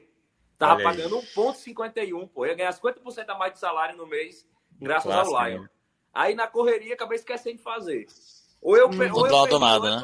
ou, ou eu me é, ou eu me separava ou eu ficava um mês tranquilo. Eu acho que você tava rindo na cara do perigo. viu? Total. Pelo nada. amor de Deus, não bota esses 5 mil aí, não tá me dando Não, gastura. tira, tira. Mas seria bom botar, é bom botar um Foi, print. Seria legal botar um print nisso aí só pra gente ver assim, olha aí, cara, a gente ganharia 24 mil reais, mas bota 50. Se a gente ganhar amanhã 246, a gente vai lembrar, porra, velho. 24 mil reais. Nossa senhora. Dividir entre os cinco aqui, pô. É, pô, ia ser É. maravilhoso. Ô, Mas bota os 50 aí, vai. Tá bom. Comprar um multimídia no meu carro, tô precisando, velho. Rapaz, não fale em carro não, porque olha, deixa eu pra lavar e aquelas lavagens assim profundas de lavar a alma do carro, ter que te retirar banco, fazer aquela limpeza interna toda, misericórdia. Eu fiz uma dessa também, eu, chorei É bom, agora em é bom. Quando Importante, termina é mas bom. deixa Quando ficar termina é bom. bolso. Pô, É mas muito caro. 150 reais, cara. É caro. É bom. 150 reais, velho. Nossa, velho. Não, foi, eu- fiquei muito triste. Fiquei Não, muito vale a triste. pena, porque... né? Não, mas É não era nem pra ter a lavagem, só teve por causa de uma dor de barriga, velho. Não era nem pra ter a porra da lavagem. É Entendi. triste demais, cara. É, começo do ano, você tá ali, depois de ter gasto todo, todo o seu 13 terceiro e férias em PTA, presente de IPVU, Natal, né? é, É. PVA, né? IPTU, IPTU e PVA, né? de Natal, tudo junto. viagem de férias, foi tudo embora. Aí, aqueles mirrados 400 reais que você tem ali pro final do mês para se alimentar, 150 vai porque Sobreviver. você por causa de uma lavagem de banco. Pelo amor de Deus. É, é- dá uma pena, dá uma pena, dá uma pena muito grande. Espero que nunca mais. Zé, pois é, rapaz. É por isso que eu fico, assim, dois, três anos sem lavar o carro, entendeu? Pra não precisar passar por esse constrangimento, da tristeza, É do da meu treta, time. aí eu deixo pra lá. É do meu time. É do Hoje meu choveu, eu botei lá fora. Fazia, fazia um ano da última resolve, lavagem né? eu lavei. A chuva Fazia um resolve. ano. É isso. A chuva resolveu. E aí, pronto? Fizemos aqui nossa, a nossa, nosso Ok. recreio, acabou? Eu, o, o Pedro deu o print, eu coloquei lá no nosso grupo, pra dar o susto na galera. Boa. E lembrando para você aí que, que segue a gente, né, que acompanha a gente, gostando aí de fazer seus palpites, né, enfim, suas apostas, dê preferência sempre à Best Nacional. E bote nosso códigozinho lá também, que você não paga nada mais por isso, mas você ajuda a fortalecer, mais uma vez, o nosso canal. Bom, dando agora as boas-vindas oficialmente ao Felipe Assis e o meu tchau, muito obrigada pela participação a Léo e Luca. que Eu quero né, ver, É, eu quero ver ele, eu quero ver ele falando, fazendo análise dele sobre o Felipe G2. É. Eu, eu, eu, assisto as lives do Santa todas por causa do Felipe, todas. E Felipe G2 tem apanhado. Tem apanhado. Eu quero ver hoje o que, que esse homem vai dizer sobre o Felipe G2. Eu sou, eu sou santinha demais. Valeu, pessoal. Boa lá. Até a próxima. Ô, Minhoca, eu acho que a gente tinha que começar essa análise do Santa resgatando os áudios que foram colocados no grupo. Ah, seria 45 boa. Eu acho que seria muito importante. Pedro, você tá com. É, Pois. Esse áudio, foi algum torcedor foi que, que Foi um enviou? torcedor o tal de Falipe lá. Qual é o nome dele mesmo? É Falipe, é um é um senhor, é um senhor de idade já. Senhor, né? ele é calvo, né? Eu soube. Não, dizem que ele usa um negócio no cabelo aí para não cair. Mas é intriga da oposição, tal de Minhoca, bicho, minhoca, eu, eu vou dizer uma coisa, eu, eu- faz, faz uns três anos aqui que eu digo, eu sou teu fã, minhoca. Tá vendo como é que tu retribui, Eu bicho? gosto muito de você, eu gosto de você. Ó, Eu, sou- eu, eu brinco com você, é diferente de outros, que são canalhas com você. Eu não sou canalha com você. Eu só lá, minhoca. Ó. Produção disse que nós temos o áudio. Toca aí. Bota aí. Caralho, porra! Pai que eu conheço que bota da feijoada, porra! Vai te fuder, isso aqui é Santa Cruz, caralho, porra! Olha aí. É, para quem não sua, sua familiar, de uma certa Não, forma. para quem não conseguiu entender, ele falou assim: paio é aquilo que. que como é que ele. Como é que é? Ô, Felipe, você consegue ajudar a traduzir pra gente? É, você sabe o É que, é, que- é que coloque feijoada, eu acho que foi isso que o É cidadão isso, quis dizer, é né? aquele que toca em feijoada, né? E o pessoal fica dizendo que paio, paio, que é voinho, né? Que é voinho e tal. Pois é, tá aí. Time, time que, é, que é grande bate aí no, no voinho aí. Pode ir, Ju. Eu ainda tô meio fascinado com esse áudio, né? É, Eu queria dizer, inclusive, que eu estou sem voz, mas é uma grande coincidência. É Tá. apenas coincidência, a gente tem certeza disso. É, isso aí é mudança de clima, né, Felipe? Que acontece aí. Rinite ataca, é um horror, É, né? É, é gripe, rapaz, essa época do ano é complicado, É, né? Tem essas chuva coisas, demais. Pós-carnaval, chuva, exatamente. Isso, isso.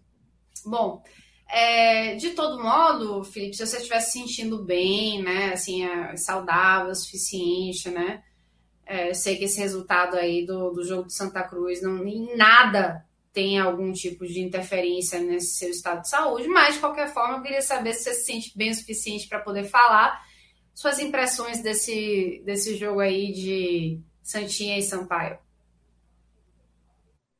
Vamos embora, vou aproveitar essa chance. Rapaz, é, teve uma vez que um cidadão disse assim: Porra, eu tenho pena de Felipe, porque se o humor dele estiver dependendo de jogo do Santa Cruz, ele tá lascado. Então, de certo modo, né, ele queria dizer assim: Rapaz, o Caba vive triste aqui, mas enfim, então deixa eu aproveitar a oportunidade, né? Ganhou Quando uma. fica feliz também, né, meu irmão? Rapaz, é, eu, eu costumo dizer o seguinte: deve ser muito bom ser torcedor do Real Madrid, porque ganha muito, sabe? Ganha muito. Quando passa dois anos sem ganhar uma Champions League, é uma crise desgraçada, né? Então, é, é uma realidade que realmente, assim, deve ser muito bom. É, mas, enfim, inveja à parte, né? Eu queria dizer o seguinte: eu queria começar. Rapaz, eu, eu, eu sinto uma necessidade muito grande de dar uma moralzinha às pessoas que dão moral pra gente, entendeu? Então, a sessão Abraços de hoje, que já é característica que minha, hoje tem um bocado de gente, viu? Eu queria mandar um abraço, rapaz, para uma galera aqui da, da ali da Abdias, tá? Rodolfo Basto, Antônio Carlos, Felipe Oliveira, Dário Filho, tudo rubro-negro, tudo rubro-negro. A turma deve estar feliz demais desde ontem. Aquele suquinho de laranja que a turma toma de vez em quando e que hoje eu larguei. Hoje é outra coisa que eu estou tomando, porque hoje já deu, de ontem para hoje, não, não dá mais. Né? Então, essa turma que eu citei aqui, tudo rubro-negro, deve estar feliz da vida, tomando aquele suquinho desde ontem, não parou ainda. Um abraço, obrigado pela moral aí, pela, pela audiência, obrigado de verdade para todo mundo. Queria mandar um abraço também, rapaz, para Paulo Piquet, para o Péricles e para o João Lucas. O João Lucas, rapaz, é o filho, meu Deus, eu não sei se é de Péricles ou de Paulo Piquet, mas enfim, é um pequeno tricolor encontrei com esse pessoal lá no jogo, pessoal apreensivo, aquela coisa, aí, aí me encontrei no fim do jogo, aí o clima já era de, de, de, de festa. Então, são outras pessoas que também tão, dão uma moralzinha para a gente, estão sempre acompanhando. Então, obrigado pela, pela audiência de verdade. E encerrando, porque eu mandei um abraço para alguns rubro-negros, para alguns tricolores, queria mandar um abraço especial para um alvirrubro, certo? Pedro Brainer, rapaz, é meu sobrinho, tá certo? Pedrinho, que não é mais Pedrinho, porque está mais alto do que eu. Não que seja grande coisa, mas tá. É, então, é, alvirrubro, é, porque ele faz aniversário amanhã ou já já, né? Nessa segunda-feira. Então falta alguns minutos para o aniversário dele, 17 anos. Um abraço, Pedrinho, de verdade. É, Fui. Pois é, rapaz, eu, eu vejam que ele tem tá fazendo agora 17 anos e eu fui para praia com ele no sábado. Aí Desde apareceu. Não é 17 anos, de boa, nem, nem um pouco questionadora, rebelde. Não, ele até que é tranquilo para essa, essa fase, realmente, ele é bem tranquilo. Aí foi de boa, ele gosta de sair comigo, vamos pra praia, bora, vamos embora. Aí chegando lá, rapaz, a gente na praia, aí uma senhora chegou assim para mim, aí disse, ah, ele se parece muito com você, é seu irmão mais velho, né? não, não é meu irmão mais velho, não, é meu sobrinho, rapaz. Mas é sério, é seu sobrinho, você tem o quê? Quantos anos? 29? Eu disse, não, tem um pouco mais, mais uns 5, tá tudo certo, né? Então, enfim, um abraço, eu, eu posso saber o motivo de, de tanta risada aí ou, ou não. Eu estou falando alguma coisa normal. Fica feliz quando Santa é... Cruz ganha, porque você fica também animado, sabe, Felipe? Como Mentindo, você né? Eu fico, é, quando Santa Cruz ganha, eu minto pra porra aqui, é. Pois é, então isso vai contagiante, então a gente está também feliz por causa dela, ah, entendeu? Fred Figueiredo aqui no... ia se fazer. Ah, rapaz, por falar em Fred Figueiredo, deixa eu dizer uma coisa. Também esse, essa galera do Santa Cruz que eu encontrei, os tricolores, a turma gosta da treta, viu? Ficou pedindo, cadê aquele Fred Figueiredo? A turma gosta da treta. Então, assim, sem motivo nenhum. Não, sem motivo não, porque a gente sempre tem motivo para criar uma treta com o Fred. Mas, assim, aparentemente sem motivo, somente em nome da audiência, eu vou mandar Fred se lascar. Fred, te lasca, Fred. Somente para garantir audiência aqui, porque a turma gosta da treta, entendeu? Te lasca para lá, Fred. Tá tudo certo. É isso a turma as gosta pro... do caso do entretenimento. As próximas é. duas semanas, as próximas duas semanas prometem, né, Felipe? Que vai ter dois clássicos aí, os dois finais de semana. Ei, peraí, vamos, pá, calma, não, vamos pro parque. Não, só tô dizendo que você, é. você já começou os trabalhos. Daqui a uma é, semana não. a gente vai ver o que, é que vai causar aí. Olha, veja bem, se dependesse de mim, não teria nem jogo. Eu abria a mão. Abria a mão, assinava aqui 1x0, Leãozinho, pronto, 1x0, pronto, acabou. 1x0, é. sem crise. É, a gente evita crise. Eu não ganho ponto, mas evito crise. Eu fechava agora. Mas, enfim, vamos por partes. Deixa, por peraí, deixa, deixa, deixa eu fazer uma escolha morre aqui. Se fosse para escolher agora. só ganhar um ponto no estadual ou na Copa do Nordeste? Copa do Nordeste. Olha aí. Copa do Nordeste. Olha só, Vou, vou seguir a orientação aqui de Jonatas, que diz o seguinte: pede like, Juliana. Então, por favor, vocês, Felipe Lovers, como Never Win, todo mundo que está aqui até agora, quase meia-noite de um domingo recheado de clássicos da Copa do Nordeste, você que está aqui só por Felipe, por favor, deixe seu like, faça você, sua voz ecoar, deixe seu like, se inscreva no nosso canal. E é isso aí. Agora sim, Felipe assiste é seu momento para brilhar. Vamos embora, né? Falar do jogo, né? É, veja, por causa do, do momento que, né, é, é, assim, começar falando, acho que do, do, é, do que significa, do que significou essa vitória do Santa Cruz, né? Ela, ela, ela colocou o Santa Cruz diretamente na briga. Eu acho que se o Santa Cruz perde esse jogo, se o Santa Cruz sai derrotado dentro de casa para o Sampaio, acredito que ele estaria eliminado, assim, taria, a gente estaria dando o Santa Cruz como carta fora do baralho, né? Mas, né, é, os três pontinhos, a vitória, acho que elas colocaram Santa Cruz na briga. Santa Cruz está absolutamente na briga. É, a gente já falou, vocês já falaram sobre, em linhas gerais, sobre a classificação do Nordestão, mas eu vou falar especificamente sobre o Santa Cruz. É, o Santa Cruz é o quinto colocado, mas veja, a gente tem que fazer a ressalva que o Santa Cruz, dos cinco primeiros, é, é o único que tem cinco jogos, tá? Então, o, o, o Ceará, com 13 pontos, tem seis jogos. O ABC, com 11 pontos, tem seis jogos. O Sergipe, com 10 pontos, tem seis jogos. O Náutico tem 10 pontos, ou seja, dois pontos a mais que o Santa Cruz, mas também tem dois jogos a mais. O Náutico tem sete jogos. E o Santa Cruz tem cinco jogos com oito pontos. Ou seja, o Santa Cruz tem dois jogos a menos que o Náutico e um jogo a menos que os três primeiros. Então, em tese, se a gente não olhar é, tabela, se a gente não olhar próximos jogos, se a gente não olhar somente situação de, assim, de classificação, o Santa Cruz está absolutamente na briga, tá? Qual é o problema do Santa Cruz? O problema do Santa Cruz é a tabela. O problema é que a gente tem que olhar para frente. E aí o Santa Cruz tem três pedreiros pela frente. Tem mais jogos para disputar, mas também são jogos difíceis. Porque uh, o Santa Cruz vai jogar com o Ferroviário, fora de casa. Esse é um jogo dificílimo e que é, é o tipo da coisa. Se perder do Ferroviário, é claro que ele não está fora, não está eliminado.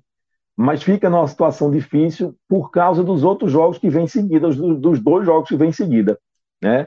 É, que aí o Santa Cruz vai jogar contra o Sport, fora de casa, Nelly do Retiro, jogo dificílimo, né? Pelo que, pela temporada que o Sport vem fazendo. E aí o Santa Cruz encerra dentro de casa, ok, mas contra uma pedreira chamada Fortaleza. Né?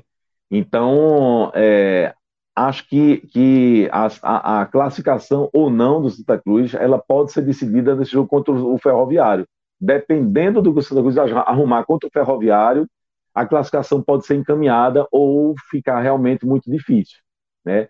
Então é aquela situação. Olhando a tabela, olhando a classificação, está bem tá certo? Não tá ruim, não. Né? Mas a gente tem que fazer a ressalva é, que, os jogos que os jogos que estão por vir são muito difíceis. Né? E aí a gente fala sobre o jogo, é, especificamente o jogo de hoje. E aí, rapaz, eu hoje eu, eu acreditei que milagres existem. Milagres existem. Porque o técnico do Santa Cruz, rapaz, Ranielli, ele finalmente entendeu né? E, e, eu achei, eu achava que sabe que se ele fosse treinador do Santa Cruz durante 715 anos, ele não ia entender que aquele esquema que ele tanto insistia com três atacantes não era o ideal. Eu já, estava, eu já tinha perdido as esperanças, né? mas ele resolveu entender, ele resolveu aceitar que não não não estava rendendo aquele esquema. Então ele mudou. Ele mudou e aí ele fez o que tanta gente pedia, ele fez o que eu cansei de pedir aqui, que era tirar um atacante e jogar no 4-4-2, né? É um 4-4-2 ali que não é, eu ensino um esquema muito antigo, que pode não ser nenhuma, nenhuma, novidade, pode não trazer nenhuma inovação, pode não ser nada, nada sabe, do outro mundo em termos de, de esquema tático, mas acho que era um esquema melhor, mais adequado do que o que ele via insistindo e o time sem ganhar e o time sem render e ele insistindo. Então, é, por que insistindo? Por qual motivo? Ninguém, absolutamente ninguém entendia por que, que ele insistia, mas ele insistia. Então ele se rendeu, ele se rendeu e aí é, ele tirou o Maranhão, essa foi a, a, grande mudança do Santa Cruz, ele tirou o Maranhão, um atacante, e aí ele colocou o Felipe G2 no meio de campo, né, junto com o Anderson Ceará. Era esse o time que eu queria ver jogando. Era essa mudança que eu faz 10 programas aqui que eu falo, certo? Faz vários programas, faz vários dias, semanas que eu peço isso, que eu não entendo porque o Santa Cruz jogava com três atacantes. Enfim. E de fato, uh, o Santa Cruz, apesar, veja só, o resultado foi muito importante, é um 3 a 1 foi importante, foi bom, o torcedor gostou, comemorou, coisa e tal. Mas a gente não pode fechar os olhos, a gente não pode fazer de conta que os problemas não aconteceram. Os problemas aconteceram, tá? Então, assim, sem euforia, sem. Né, a gente não pode é, fazer de conta que está tudo bem, porque não está. Alguns problemas ainda aconteceram. Porém, porém, a mudança que o técnico fez, né, a maneira como o Santa Cruz jogou, o Santa Cruz jogou um pouco mais leve, jogou um pouco mais solto. O Santa Cruz jogou, se não jogou um primor de futebol, jogou melhor do que vinha jogando, tá? Uma prova, mais uma prova de que valia a pena a mudança, valia a pena é, é, tentar alguma coisa nova, valia a pena abrir mão do atacante, porque Maranhão não vinha rendendo, o esquema com três atacantes não vinha rendendo, então, de uma maneira geral, o Santa Cruz jogou melhor. Então, foi acertada a decisão, finalmente, né, professor? Demorou muito, né, professor? Não precisava ter demorado tanto? Não precisava, né?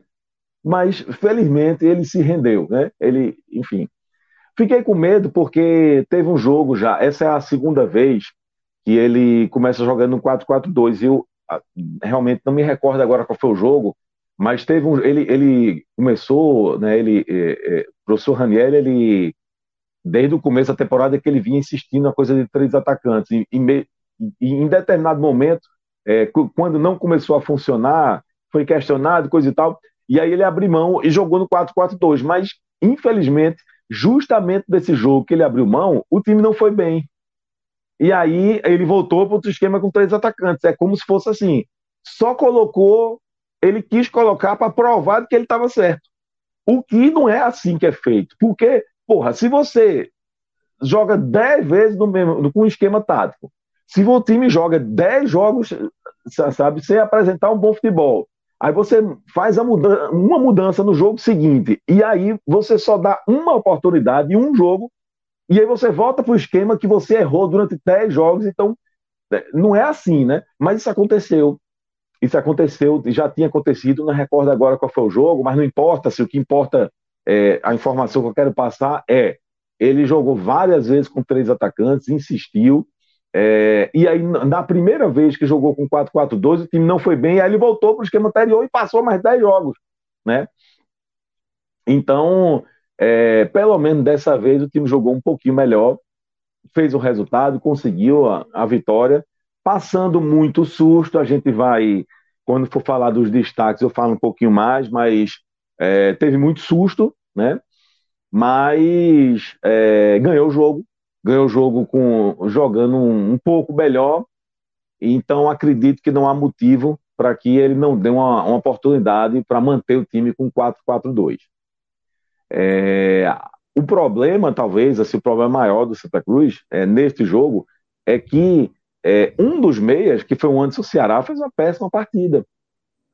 É, então, enfim, o Santos poderia ter ido muito melhor se tivesse dois meias muito bem. O Santos teve um meia muito bem, foi o Felipe Gedóis. O outro foi muito mal. Né?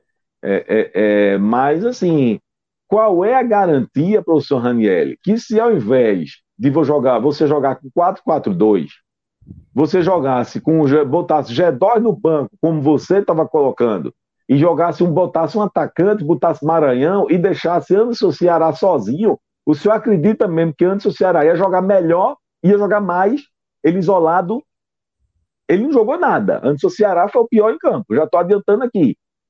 É? Agora ele foi o pior em campo, tendo alguém do lado dele para dialogar, que foi o G2, e que foi bem. Então, será que o seu raciocínio está certo, professor? Será que se você tira. É, é, é, é se você coloca um atacante, tira G2, coloca um atacante, o senhor acha que antes o Ceará ia jogar mais? Não ia, não, professor. Tá? Então, em linhas gerais, é isso, né? Estou é, rezando desde já, tá? principalmente esse jogo aí contra o esporte, porque a, a, a pedreira que, que, que se, a, se apresenta parece que é grande, viu, Minhoca? Eu tenho uma pergunta para ti, porque assim, é...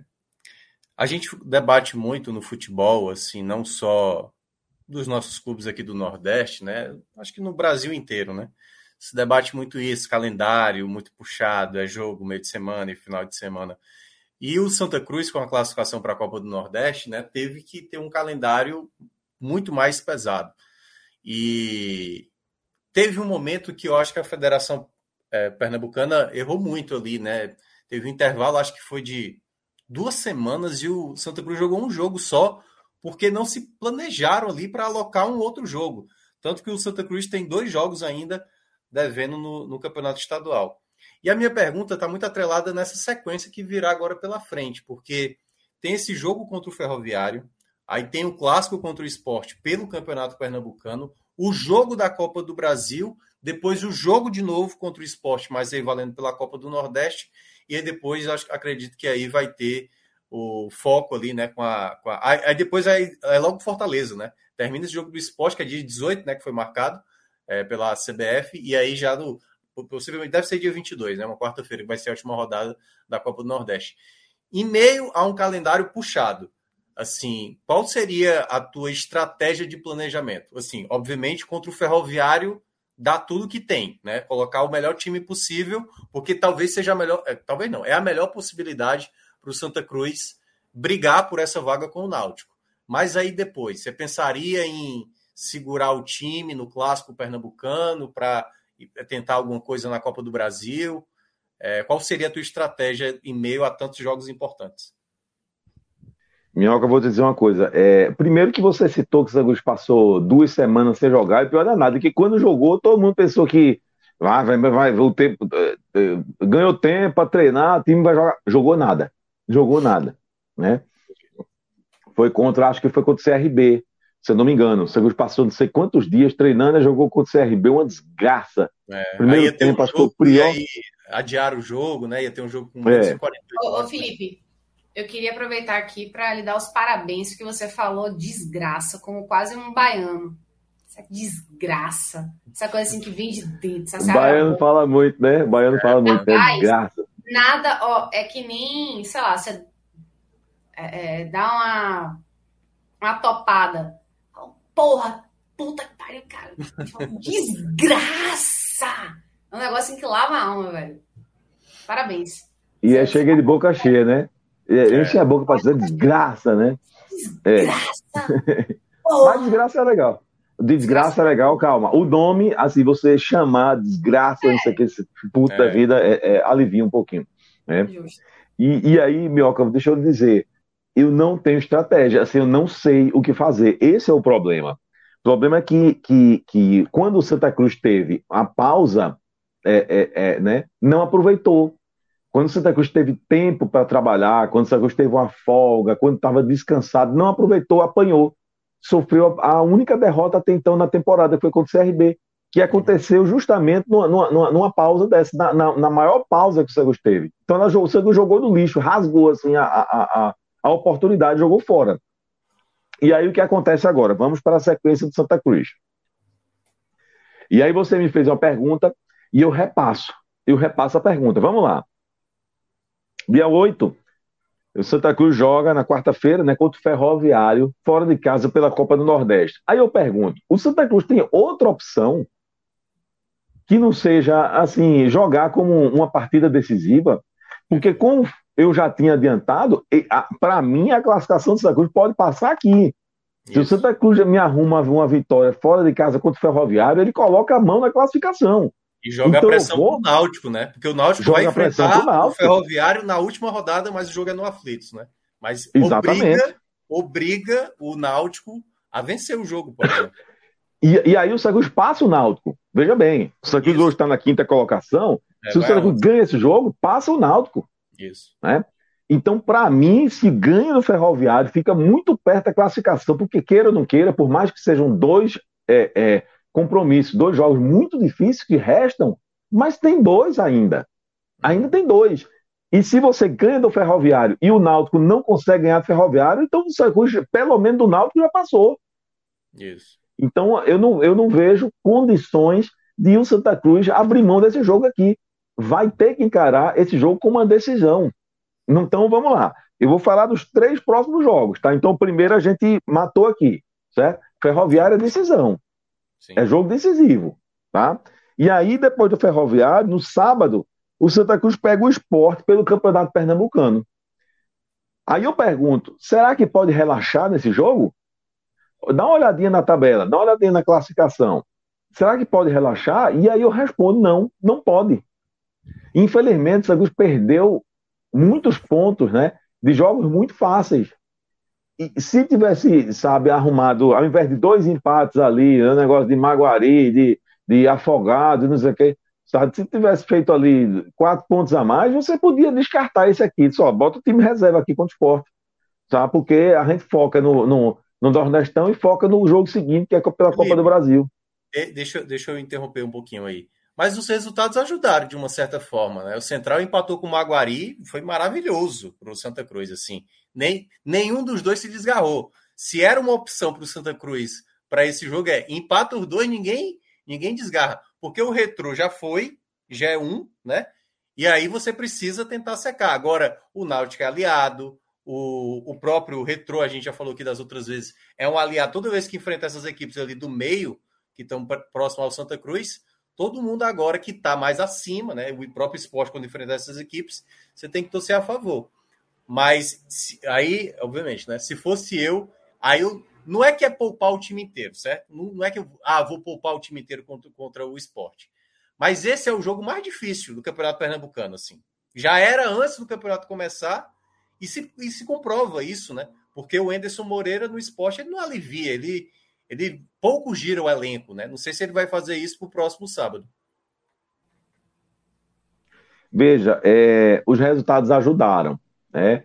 Porém, os resultados, os resultados deram a oportunidade para o Santa Cruz fazer a parte dele. E aí o Santa Cruz precisa fazer a parte dele, porque se o Santa Cruz não fizer a parte dele, não adianta.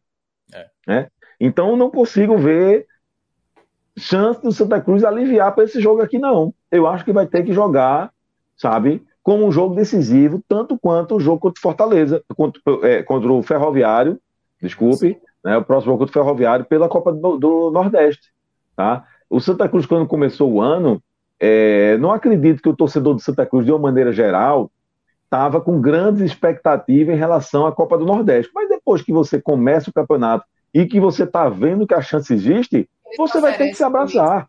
É. O Bahia, o Bahia fez questão que o Santa Cruz ainda tivesse esse sonho, né? De certa maneira. Exatamente. Porque o Bahia Exatamente. assumiria esse, esse lugar, né? De Deixa eu só aproveitar aqui. É, teve o Lelim, não sei exatamente dizer como é o nome dele, que perguntou aqui na Twitch: vocês vão falar do jogo de Ceará ainda? Volta a live em mais ou menos uma hora, que é o ponto que Léo e Luca falaram do, do, do jogo do Ceará e do, do Fortaleza, né, do clássico rei. E tem também a análise que Thiago Minhoca fez da tabela de classificação, né, os próximos jogos, o que cada time precisa para se classificar na Copa do Nordeste. Então, já está se encaminhando para o final, mas é, dizer que a gente cumpriu rigorosamente tudo que a gente queria entregar. Entregamos ainda mais, eu ouso dizer, porque ainda não acabamos. Felipe Assis, Olá, continua. está de volta. Vamos embora. E aí, Minhoca falou uma coisa interessante, que assim, eu, eu não sei se o torcedor do Santa Cruz tem essa noção, ou, ou, ou assim, é, mesmo tendo a noção, mas cai na tentação, porque é muito comum, certo? Você secar o seu, o seu grande rival, o seu maior adversário, os seus maiores adversários, que aqui no caso do Santa Cruz, no caso do Santa Cruz, eu estou falando, é, os grandes rivais, Esporte e Náutico, que estão é, é, natural você ter a, cair na tentação de secar o seu rival, mas deixa eu repetir o que Minhoca já disse aqui, não é uma tática legal não para o Santa Cruz, tá é. certo? Principalmente no caso do esporte, o esporte já foi classificado, então é, é, é, se, o, se o esporte ganhar o que ainda tem para disputar de Pernambucano, seria melhor para o Santa Cruz, tá? o Náutico é a mesma coisa, você retrou a mesma coisa, então enfim, a briga do Santa Cruz não é nem contra o esporte, nem contra o Náutico, contra o Retro. É essa última vaga que está faltando aí, que a gente já disse aqui algumas vezes, que para o Santa Cruz garantir o calendário no próximo ano, em uma que a gente espera que não aconteça, mas em uma eventual não classificação, um eventual não acesso à Série C, para garantir a presença na Série D do próximo ano, o Santa Cruz tem que ficar é, entre os dois melhores times do Pernambucano tirando esporte e náutico. Tá? E isso não é na classificação geral do Pernambucano. A regra é na primeira fase. Tá? Então, tirando o esporte e tirando o náutico, o Santos teria que ficar entre os dois melhores times. Um é o retrô. Então, falta uma vaga. Falta uma vaga. Tá? Então, a briga do Santa Cruz não é contra o esporte, nem contra o náutico, contra o retrô. É contra o resto. Tá? E aí eu, eu, eu acho, inclusive, que pelo fato de o Santa Cruz ainda precisar pontuar no Pernambucano. E outra coisa, a rivalidade, Minhoca, não, não permite. Sim. Jamais a rivalidade não permite é. fazer graça contra o esporte. Para quê? Para levar uma goleada. Não permite. Santa Cruz vai ter que jogar contra o esporte com o seu melhor time, com o que tem de melhor.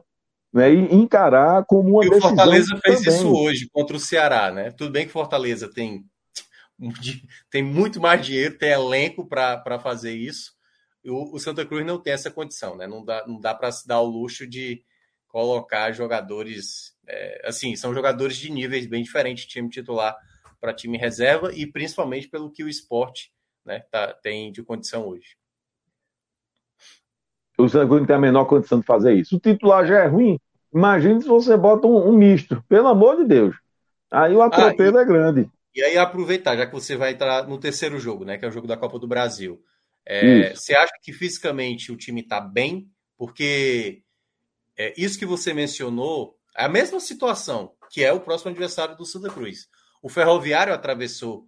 O Ferroviário começou a Copa do Nordeste avassalador venceu 3 a 0 o Ceará, empatou com o Bahia fora de casa, ainda está invicto, é bom lembrar, viu? O Santa Cruz vai enfrentar um Ferroviário que ainda não perdeu na Copa do Nordeste. Então, assim, o cenário uh, que o Ferroviário atravessou no começo, Felipe, era todo jogo time titular, todo jogo time titular. Aí o time começou a cair de rendimento.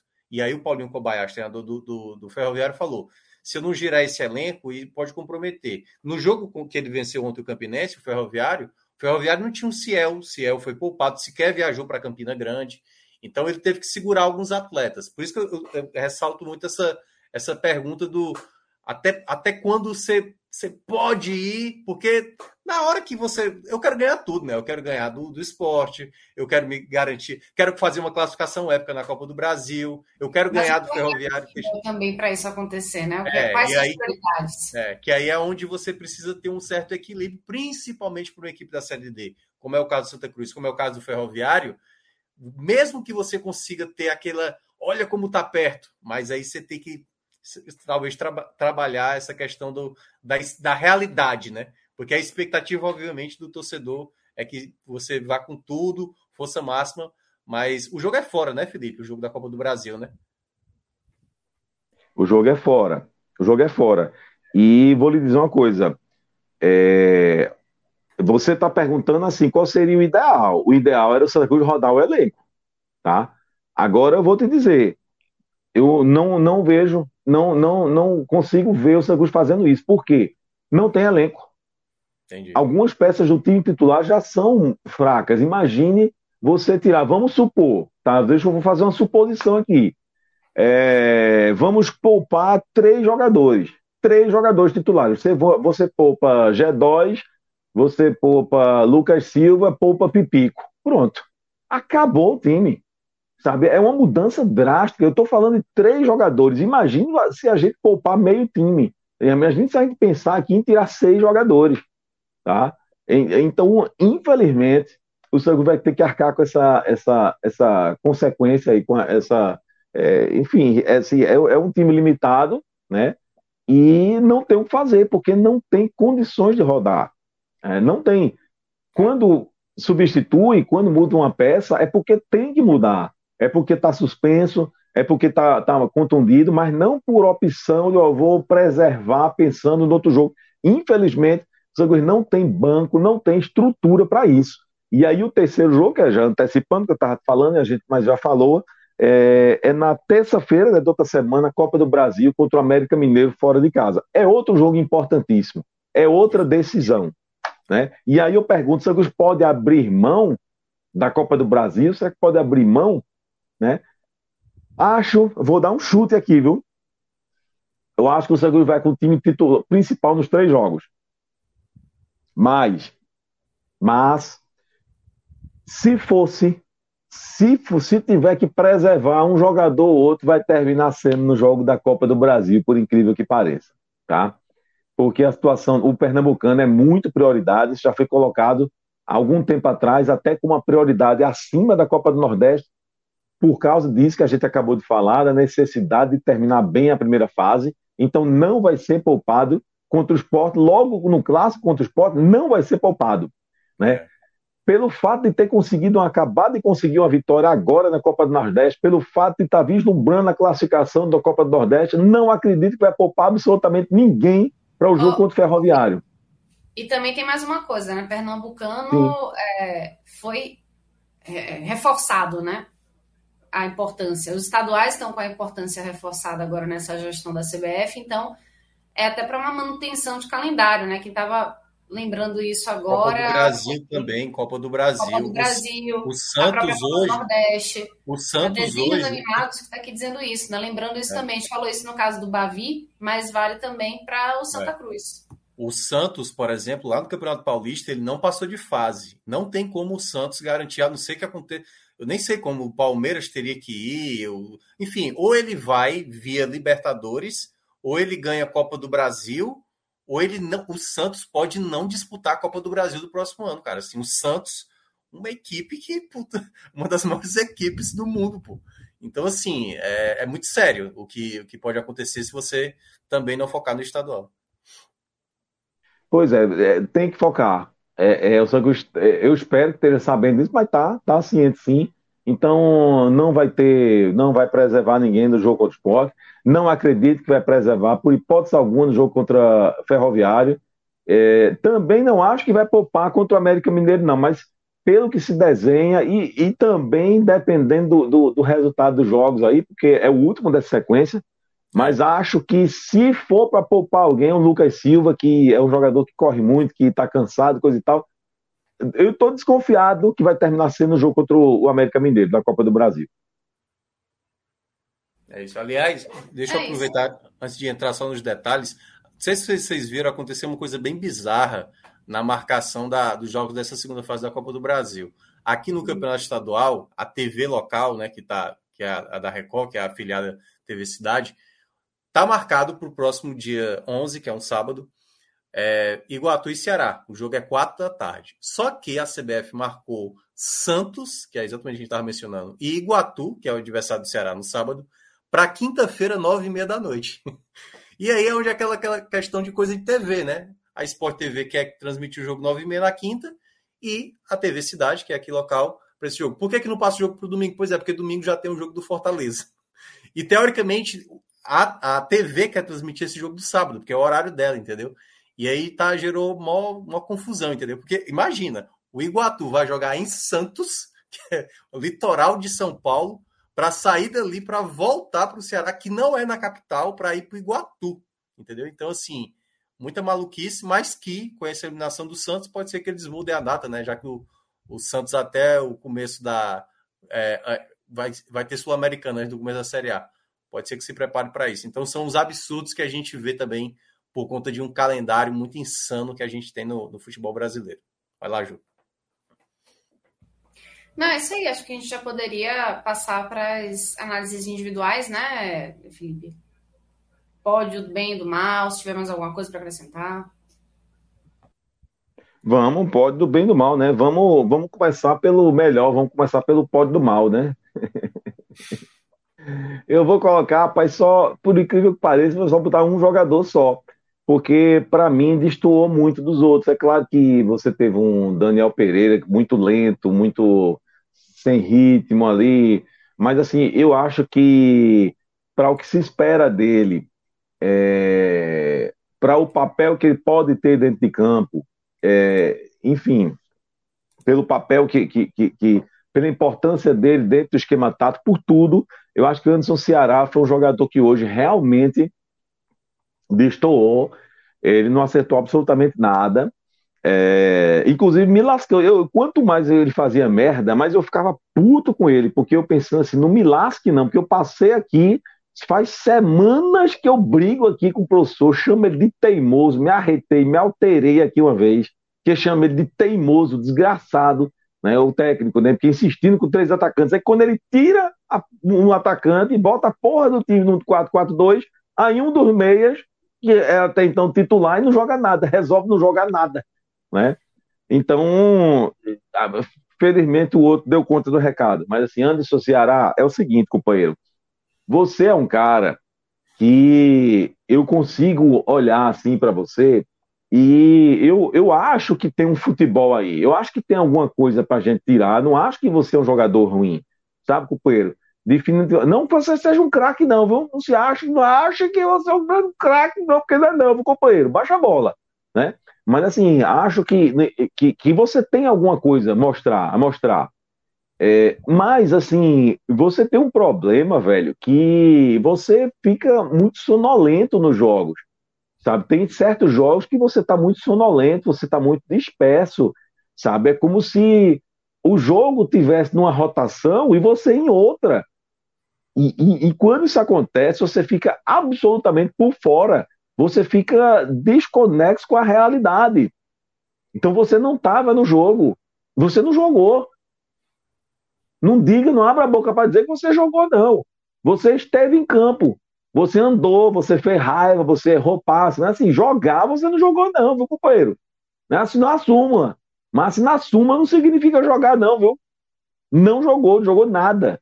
É, foi um, um, desses jogos assim que absolutamente é, é, é, é sabe desconcentrado e, e, isso é muito perigoso porque que por sua causa antes do Ceará por sua causa por causa de pelo menos dois erros seus o Santa Cruz deu dois contra-ataques para o Sampaio Corrêa que poderia ter sido poderia ter gerado dois gols para o Sampaio Corrêa por desatenção sua Tá? Então, assim, é, você sabe, companheiro, você sabe que você foi o pior em campo, você sabe disso. Aliás, eu espero que saiba.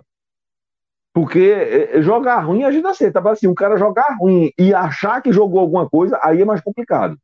Né? Então você, certo, companheiro, você, Anderson Ceará, foi o pior em campo, na minha opinião, tá? Completamente desconexo, completamente apagado, completamente fora de ritmo, fora de foco, enfim.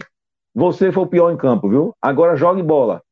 Você só tá jogando ainda como titular porque não tem outro melhorzinho, senão já era banco, viu? Então, é ele. Posso ir por melhores? Vamos embora. Veja bem, eu vou lhe dizer uma coisa. É, o futebol, ele, ele pode ser, de certo modo, ingrato, né? Porque quando você não assiste, se você não escutou, não assistiu o jogo, e você vê que o Santa Cruz jogou é, contra o Sampaio Correia e ganhou por 3 a 1 com dois gols de Felipe G2, evidentemente você cai na tentação de dizer que ele desequilibrou, que ele é, costurou essa, essa vitória do Santa Cruz. E, de certo modo, foi. É, inclusive, é claro tá que... título né, da, da matéria do INE. Pois é, exatamente. Mas veja, é claro, eu não estou negando isso. É claro que ele jogou muito, é claro que, que Gedó jogou muito, é claro que ele é um dos destaques, é um dos meus dois destaques. É, não é brincadeira, não é por acaso. Mas assim, é, a injustiça não é com ele, a injustiça é com o goleiro, a injustiça é com o Michael, porque Michael pegou muito. Né? Então, assim, e, e assim, é, não ser lembrado, Michael, é, é, enfim, eu, eu, eu coloco os dois no, no, no no mesmo patamar, mas faço uma observação. É, os, do, os gols do Santa Cruz, eles, eles, eles aconteceram no intervalo curto de tempo, assim, de jogo, né? É, é, e que foram. Eles praticamente, quando o Santa Cruz faz 2 a 0 ele praticamente determina a vitória. Por quê? Foi um primeiro tempo encardido, foi um primeiro tempo, sabe, meio complicadinho, que caminhava para ser um 0 a 0 e aí G2 é, faz o, o, o, bota o Santa Cruz na frente já com os 42 minutos do, do primeiro tempo, já na reta final do primeiro tempo. Né? Então desafogou. É, é, é, e aí, no início do segundo tempo, né, claro, houve um intervalo, 15 minutos de intervalo, mas assim, de bola rolando, foi é, é, o finalzinho do primeiro tempo, comecinho do segundo, foi muito, muito pouca diferença de um para o outro. Quando o Cruz faz o 2 a 0 outra vez com o G2, né? Ali, a, a, impressão que você tinha é que a, a, vitória já estava encaminhada ali. Então, é claro que G2 foi muito decisivo, é claro que ele foi um dos melhores em campo, mas eu coloco, coloco o Michael no mesmo patamar de Felipe G2. Para mim, os dois foram os dois melhores. E a observação que eu faço é a seguinte: o gol de G2, o primeiro, foi aos 42 minutos do primeiro tempo. Mas antes de G2 fazer 1 a 0 é, Michael fez três excelentes defesas. O Sampaio chegou três vezes, na, sabe, com chance real de abrir o placar e não abriu por causa de três boas intervenções de Michael, que a essa altura do campeonato já está consolidado como novo goleiro titular do Santa Cruz, que vinha sendo Gease, né? Então, Michael agora, acho que roubou, assim, é, é, a titularidade é minha, né? Então, eu acho que o Michael teve um, um, um, papel importantíssimo também nessa, nessa vitória do Santa Cruz. Quando foram três boas defesas, quando o jogo ainda estava 0 a 0 quando o jogo está 2 a 0 já o Santa Cruz, ele fez duas grandes defesas também, né, impedindo ali ou, ou, ou retardando o Sampaio de tentar buscar uma reação, retardando porque o Sampaio chegou a fazer 2 a 1 um, depois o Santa faz o terceiro, né? Então acho que uh, com o show de G2 sim, mas também com uma grande participação do goleiro Michael, tá? Destaco os dois como os dois grandes nomes do Santa Cruz na partida. Muito bem. Vivendo num mundo paralelo ou não, estamos aqui trazendo entretenimento, informação e análises há mais de três horas dos times nordestinos que entraram em campo hoje. É, daqui da Bahia, né, se tratando do, do clássico Bavi. Ceará e Fortaleza, mais um clássico na, lá em, em, nas terras cearenses. E também um jogo com a reviravolta interessante que nos proporcionou um entretenimento de altíssima qualidade com o áudio de nosso Felipe Assis, que foi o Santinha vencendo o Sampaio Corrêa.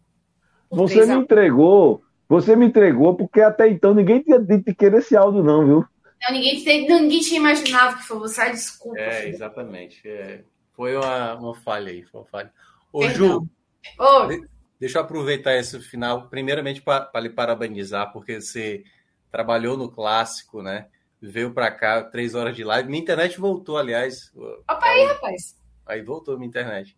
E a outra coisa, porque achei lindíssima a foto de você, Lula, Vilar e. Rapaz, foi uma reunião de né? pauta que a gente, se tivesse marcado, ia aparecer Cássio Cardoso não, ninguém até aparecido. Não, não ali, ali só estão as pessoas da Bahia que eu gosto. Não precisa mais ter ninguém. Você, você não gosta de Cássio Cardoso, não entendi. É, Cássio Cardoso é totalmente dispensável naquela Beleza, eu compreendo. Pois é, foi uma, uma reunião de pauta totalmente aleatória. Muito foi legal. o jogo do feminino, do né? Brasil Bahia feminino, Cruzeiro. isso, Bahia Cruzeiro, é. né? O Bahia acabou sendo superado pelo Cruzeiro por 3 a 2 uhum. É, apesar de ter feito um excelente segundo tempo, o Bahia. Mas é, é, bacana a gente ver que a, a arquibancada dos times femininos acaba trazendo gente é. diferente, né? Então tinha muita criança, muito mesmo. Eu fui com uma, uma família, dois amigos que têm gêmeos de um ano e quatro meses, levaram os nenéns. E, e aí tinha gente torcer por Vitória, por exemplo. Vitor, uma outra amiga minha, Juliana, também torcedora do Vitória, foi para Pituaçu, torcendo pro Cruzeiro, torcendo pro Cruzeiro, faz parte, tudo bem, mas. É. Ela já participou aqui, não já, Ju, se eu não me engano? Já participou aqui, já participou, ela, E a gente acabou é, encontrando é, Pedro, Números Pereira, encontrando o Lula, e foi uma, uma é. reunião deliciosa, foi bem gostoso. É. Então, fica a dica para você. Deixa eu ver se. Deixa eu ver se foi boa mesmo. Teve uma, uma cervejinha, uma coisa para brindar ali, o um negócio, como é? O quê? Agora? Não, lá no dia, no dia do jogo ah, ontem. Não, né? agora diz assim, rapaz, acho que pra mim já tá meio complicado. Não, não, não lá tem. Até tem, viu? Eu vou te falar, mas como a gente tá com muita criança, eu pelo menos fiquei na água de coco. Mas teve gente, eu não vou dizer nomes, mas Vitor Vilar, por exemplo, foi Opa. na cervejinha. É, Vitor Vilar é a cara dele. Não acha errado, não. não acha errado, aí eu respeito, eu, eu, eu, penso num cidadão que eu respeito, eu respeito demais. E, aliás, e, e aí, reiterando o que Juliana acabou de dizer, eu também queria deixar meu muito obrigado para a galera que está aqui acompanhando a gente, assistindo. Meia-noite e meia, já da segunda-feira. Ou seja, é, já é então, é aniversário assim, do seu sobrinho. Já é aniversário do meu sobrinho, parabéns, Pedrinho. É, meu Pedro, né? Não tem mais nem graça chamar Pedrinho, é, mas Pedrinho, parabéns. É. é. Então, obrigado aí para todo mundo também que está dando essa, que costuma dar essa audiência para a gente, que está acompanhando a gente, que faz questão de escutar a gente, seja para debater, seja para ficar retado, para discordar, enfim. Exatamente. Mas, é assim, obrigado de verdade, que é, é, importante. Esse feedback que vocês dão é, é, é legal, a audiência, enfim, é, é monstruosa. Então, obrigado de verdade para todo mundo. É por isso que a gente continua aqui. Bom, dito isso, muito obrigada mais uma vez para todo mundo. Reforço as palavras de Felipe, né? Agradecer meus amigos Thiago Minhoca, Felipe, Léo, é, Luca, Pedro, Fred, Pedro que também está aqui na, na edição. Fred, não precisa agradecer, não. Mas eu. Deixa, vai, Felipe, já é. foi. Esquece, já foi. E, enfim, para todo mundo que faz essa live acontecer, também depois transforma em podcast. E, claro, para vocês que estão aqui assistindo a gente, porque, enfim, vocês têm é tempo de sobra e muita paciência, viu? Beijo, minha gente. Até a próxima. Tchau, tchau.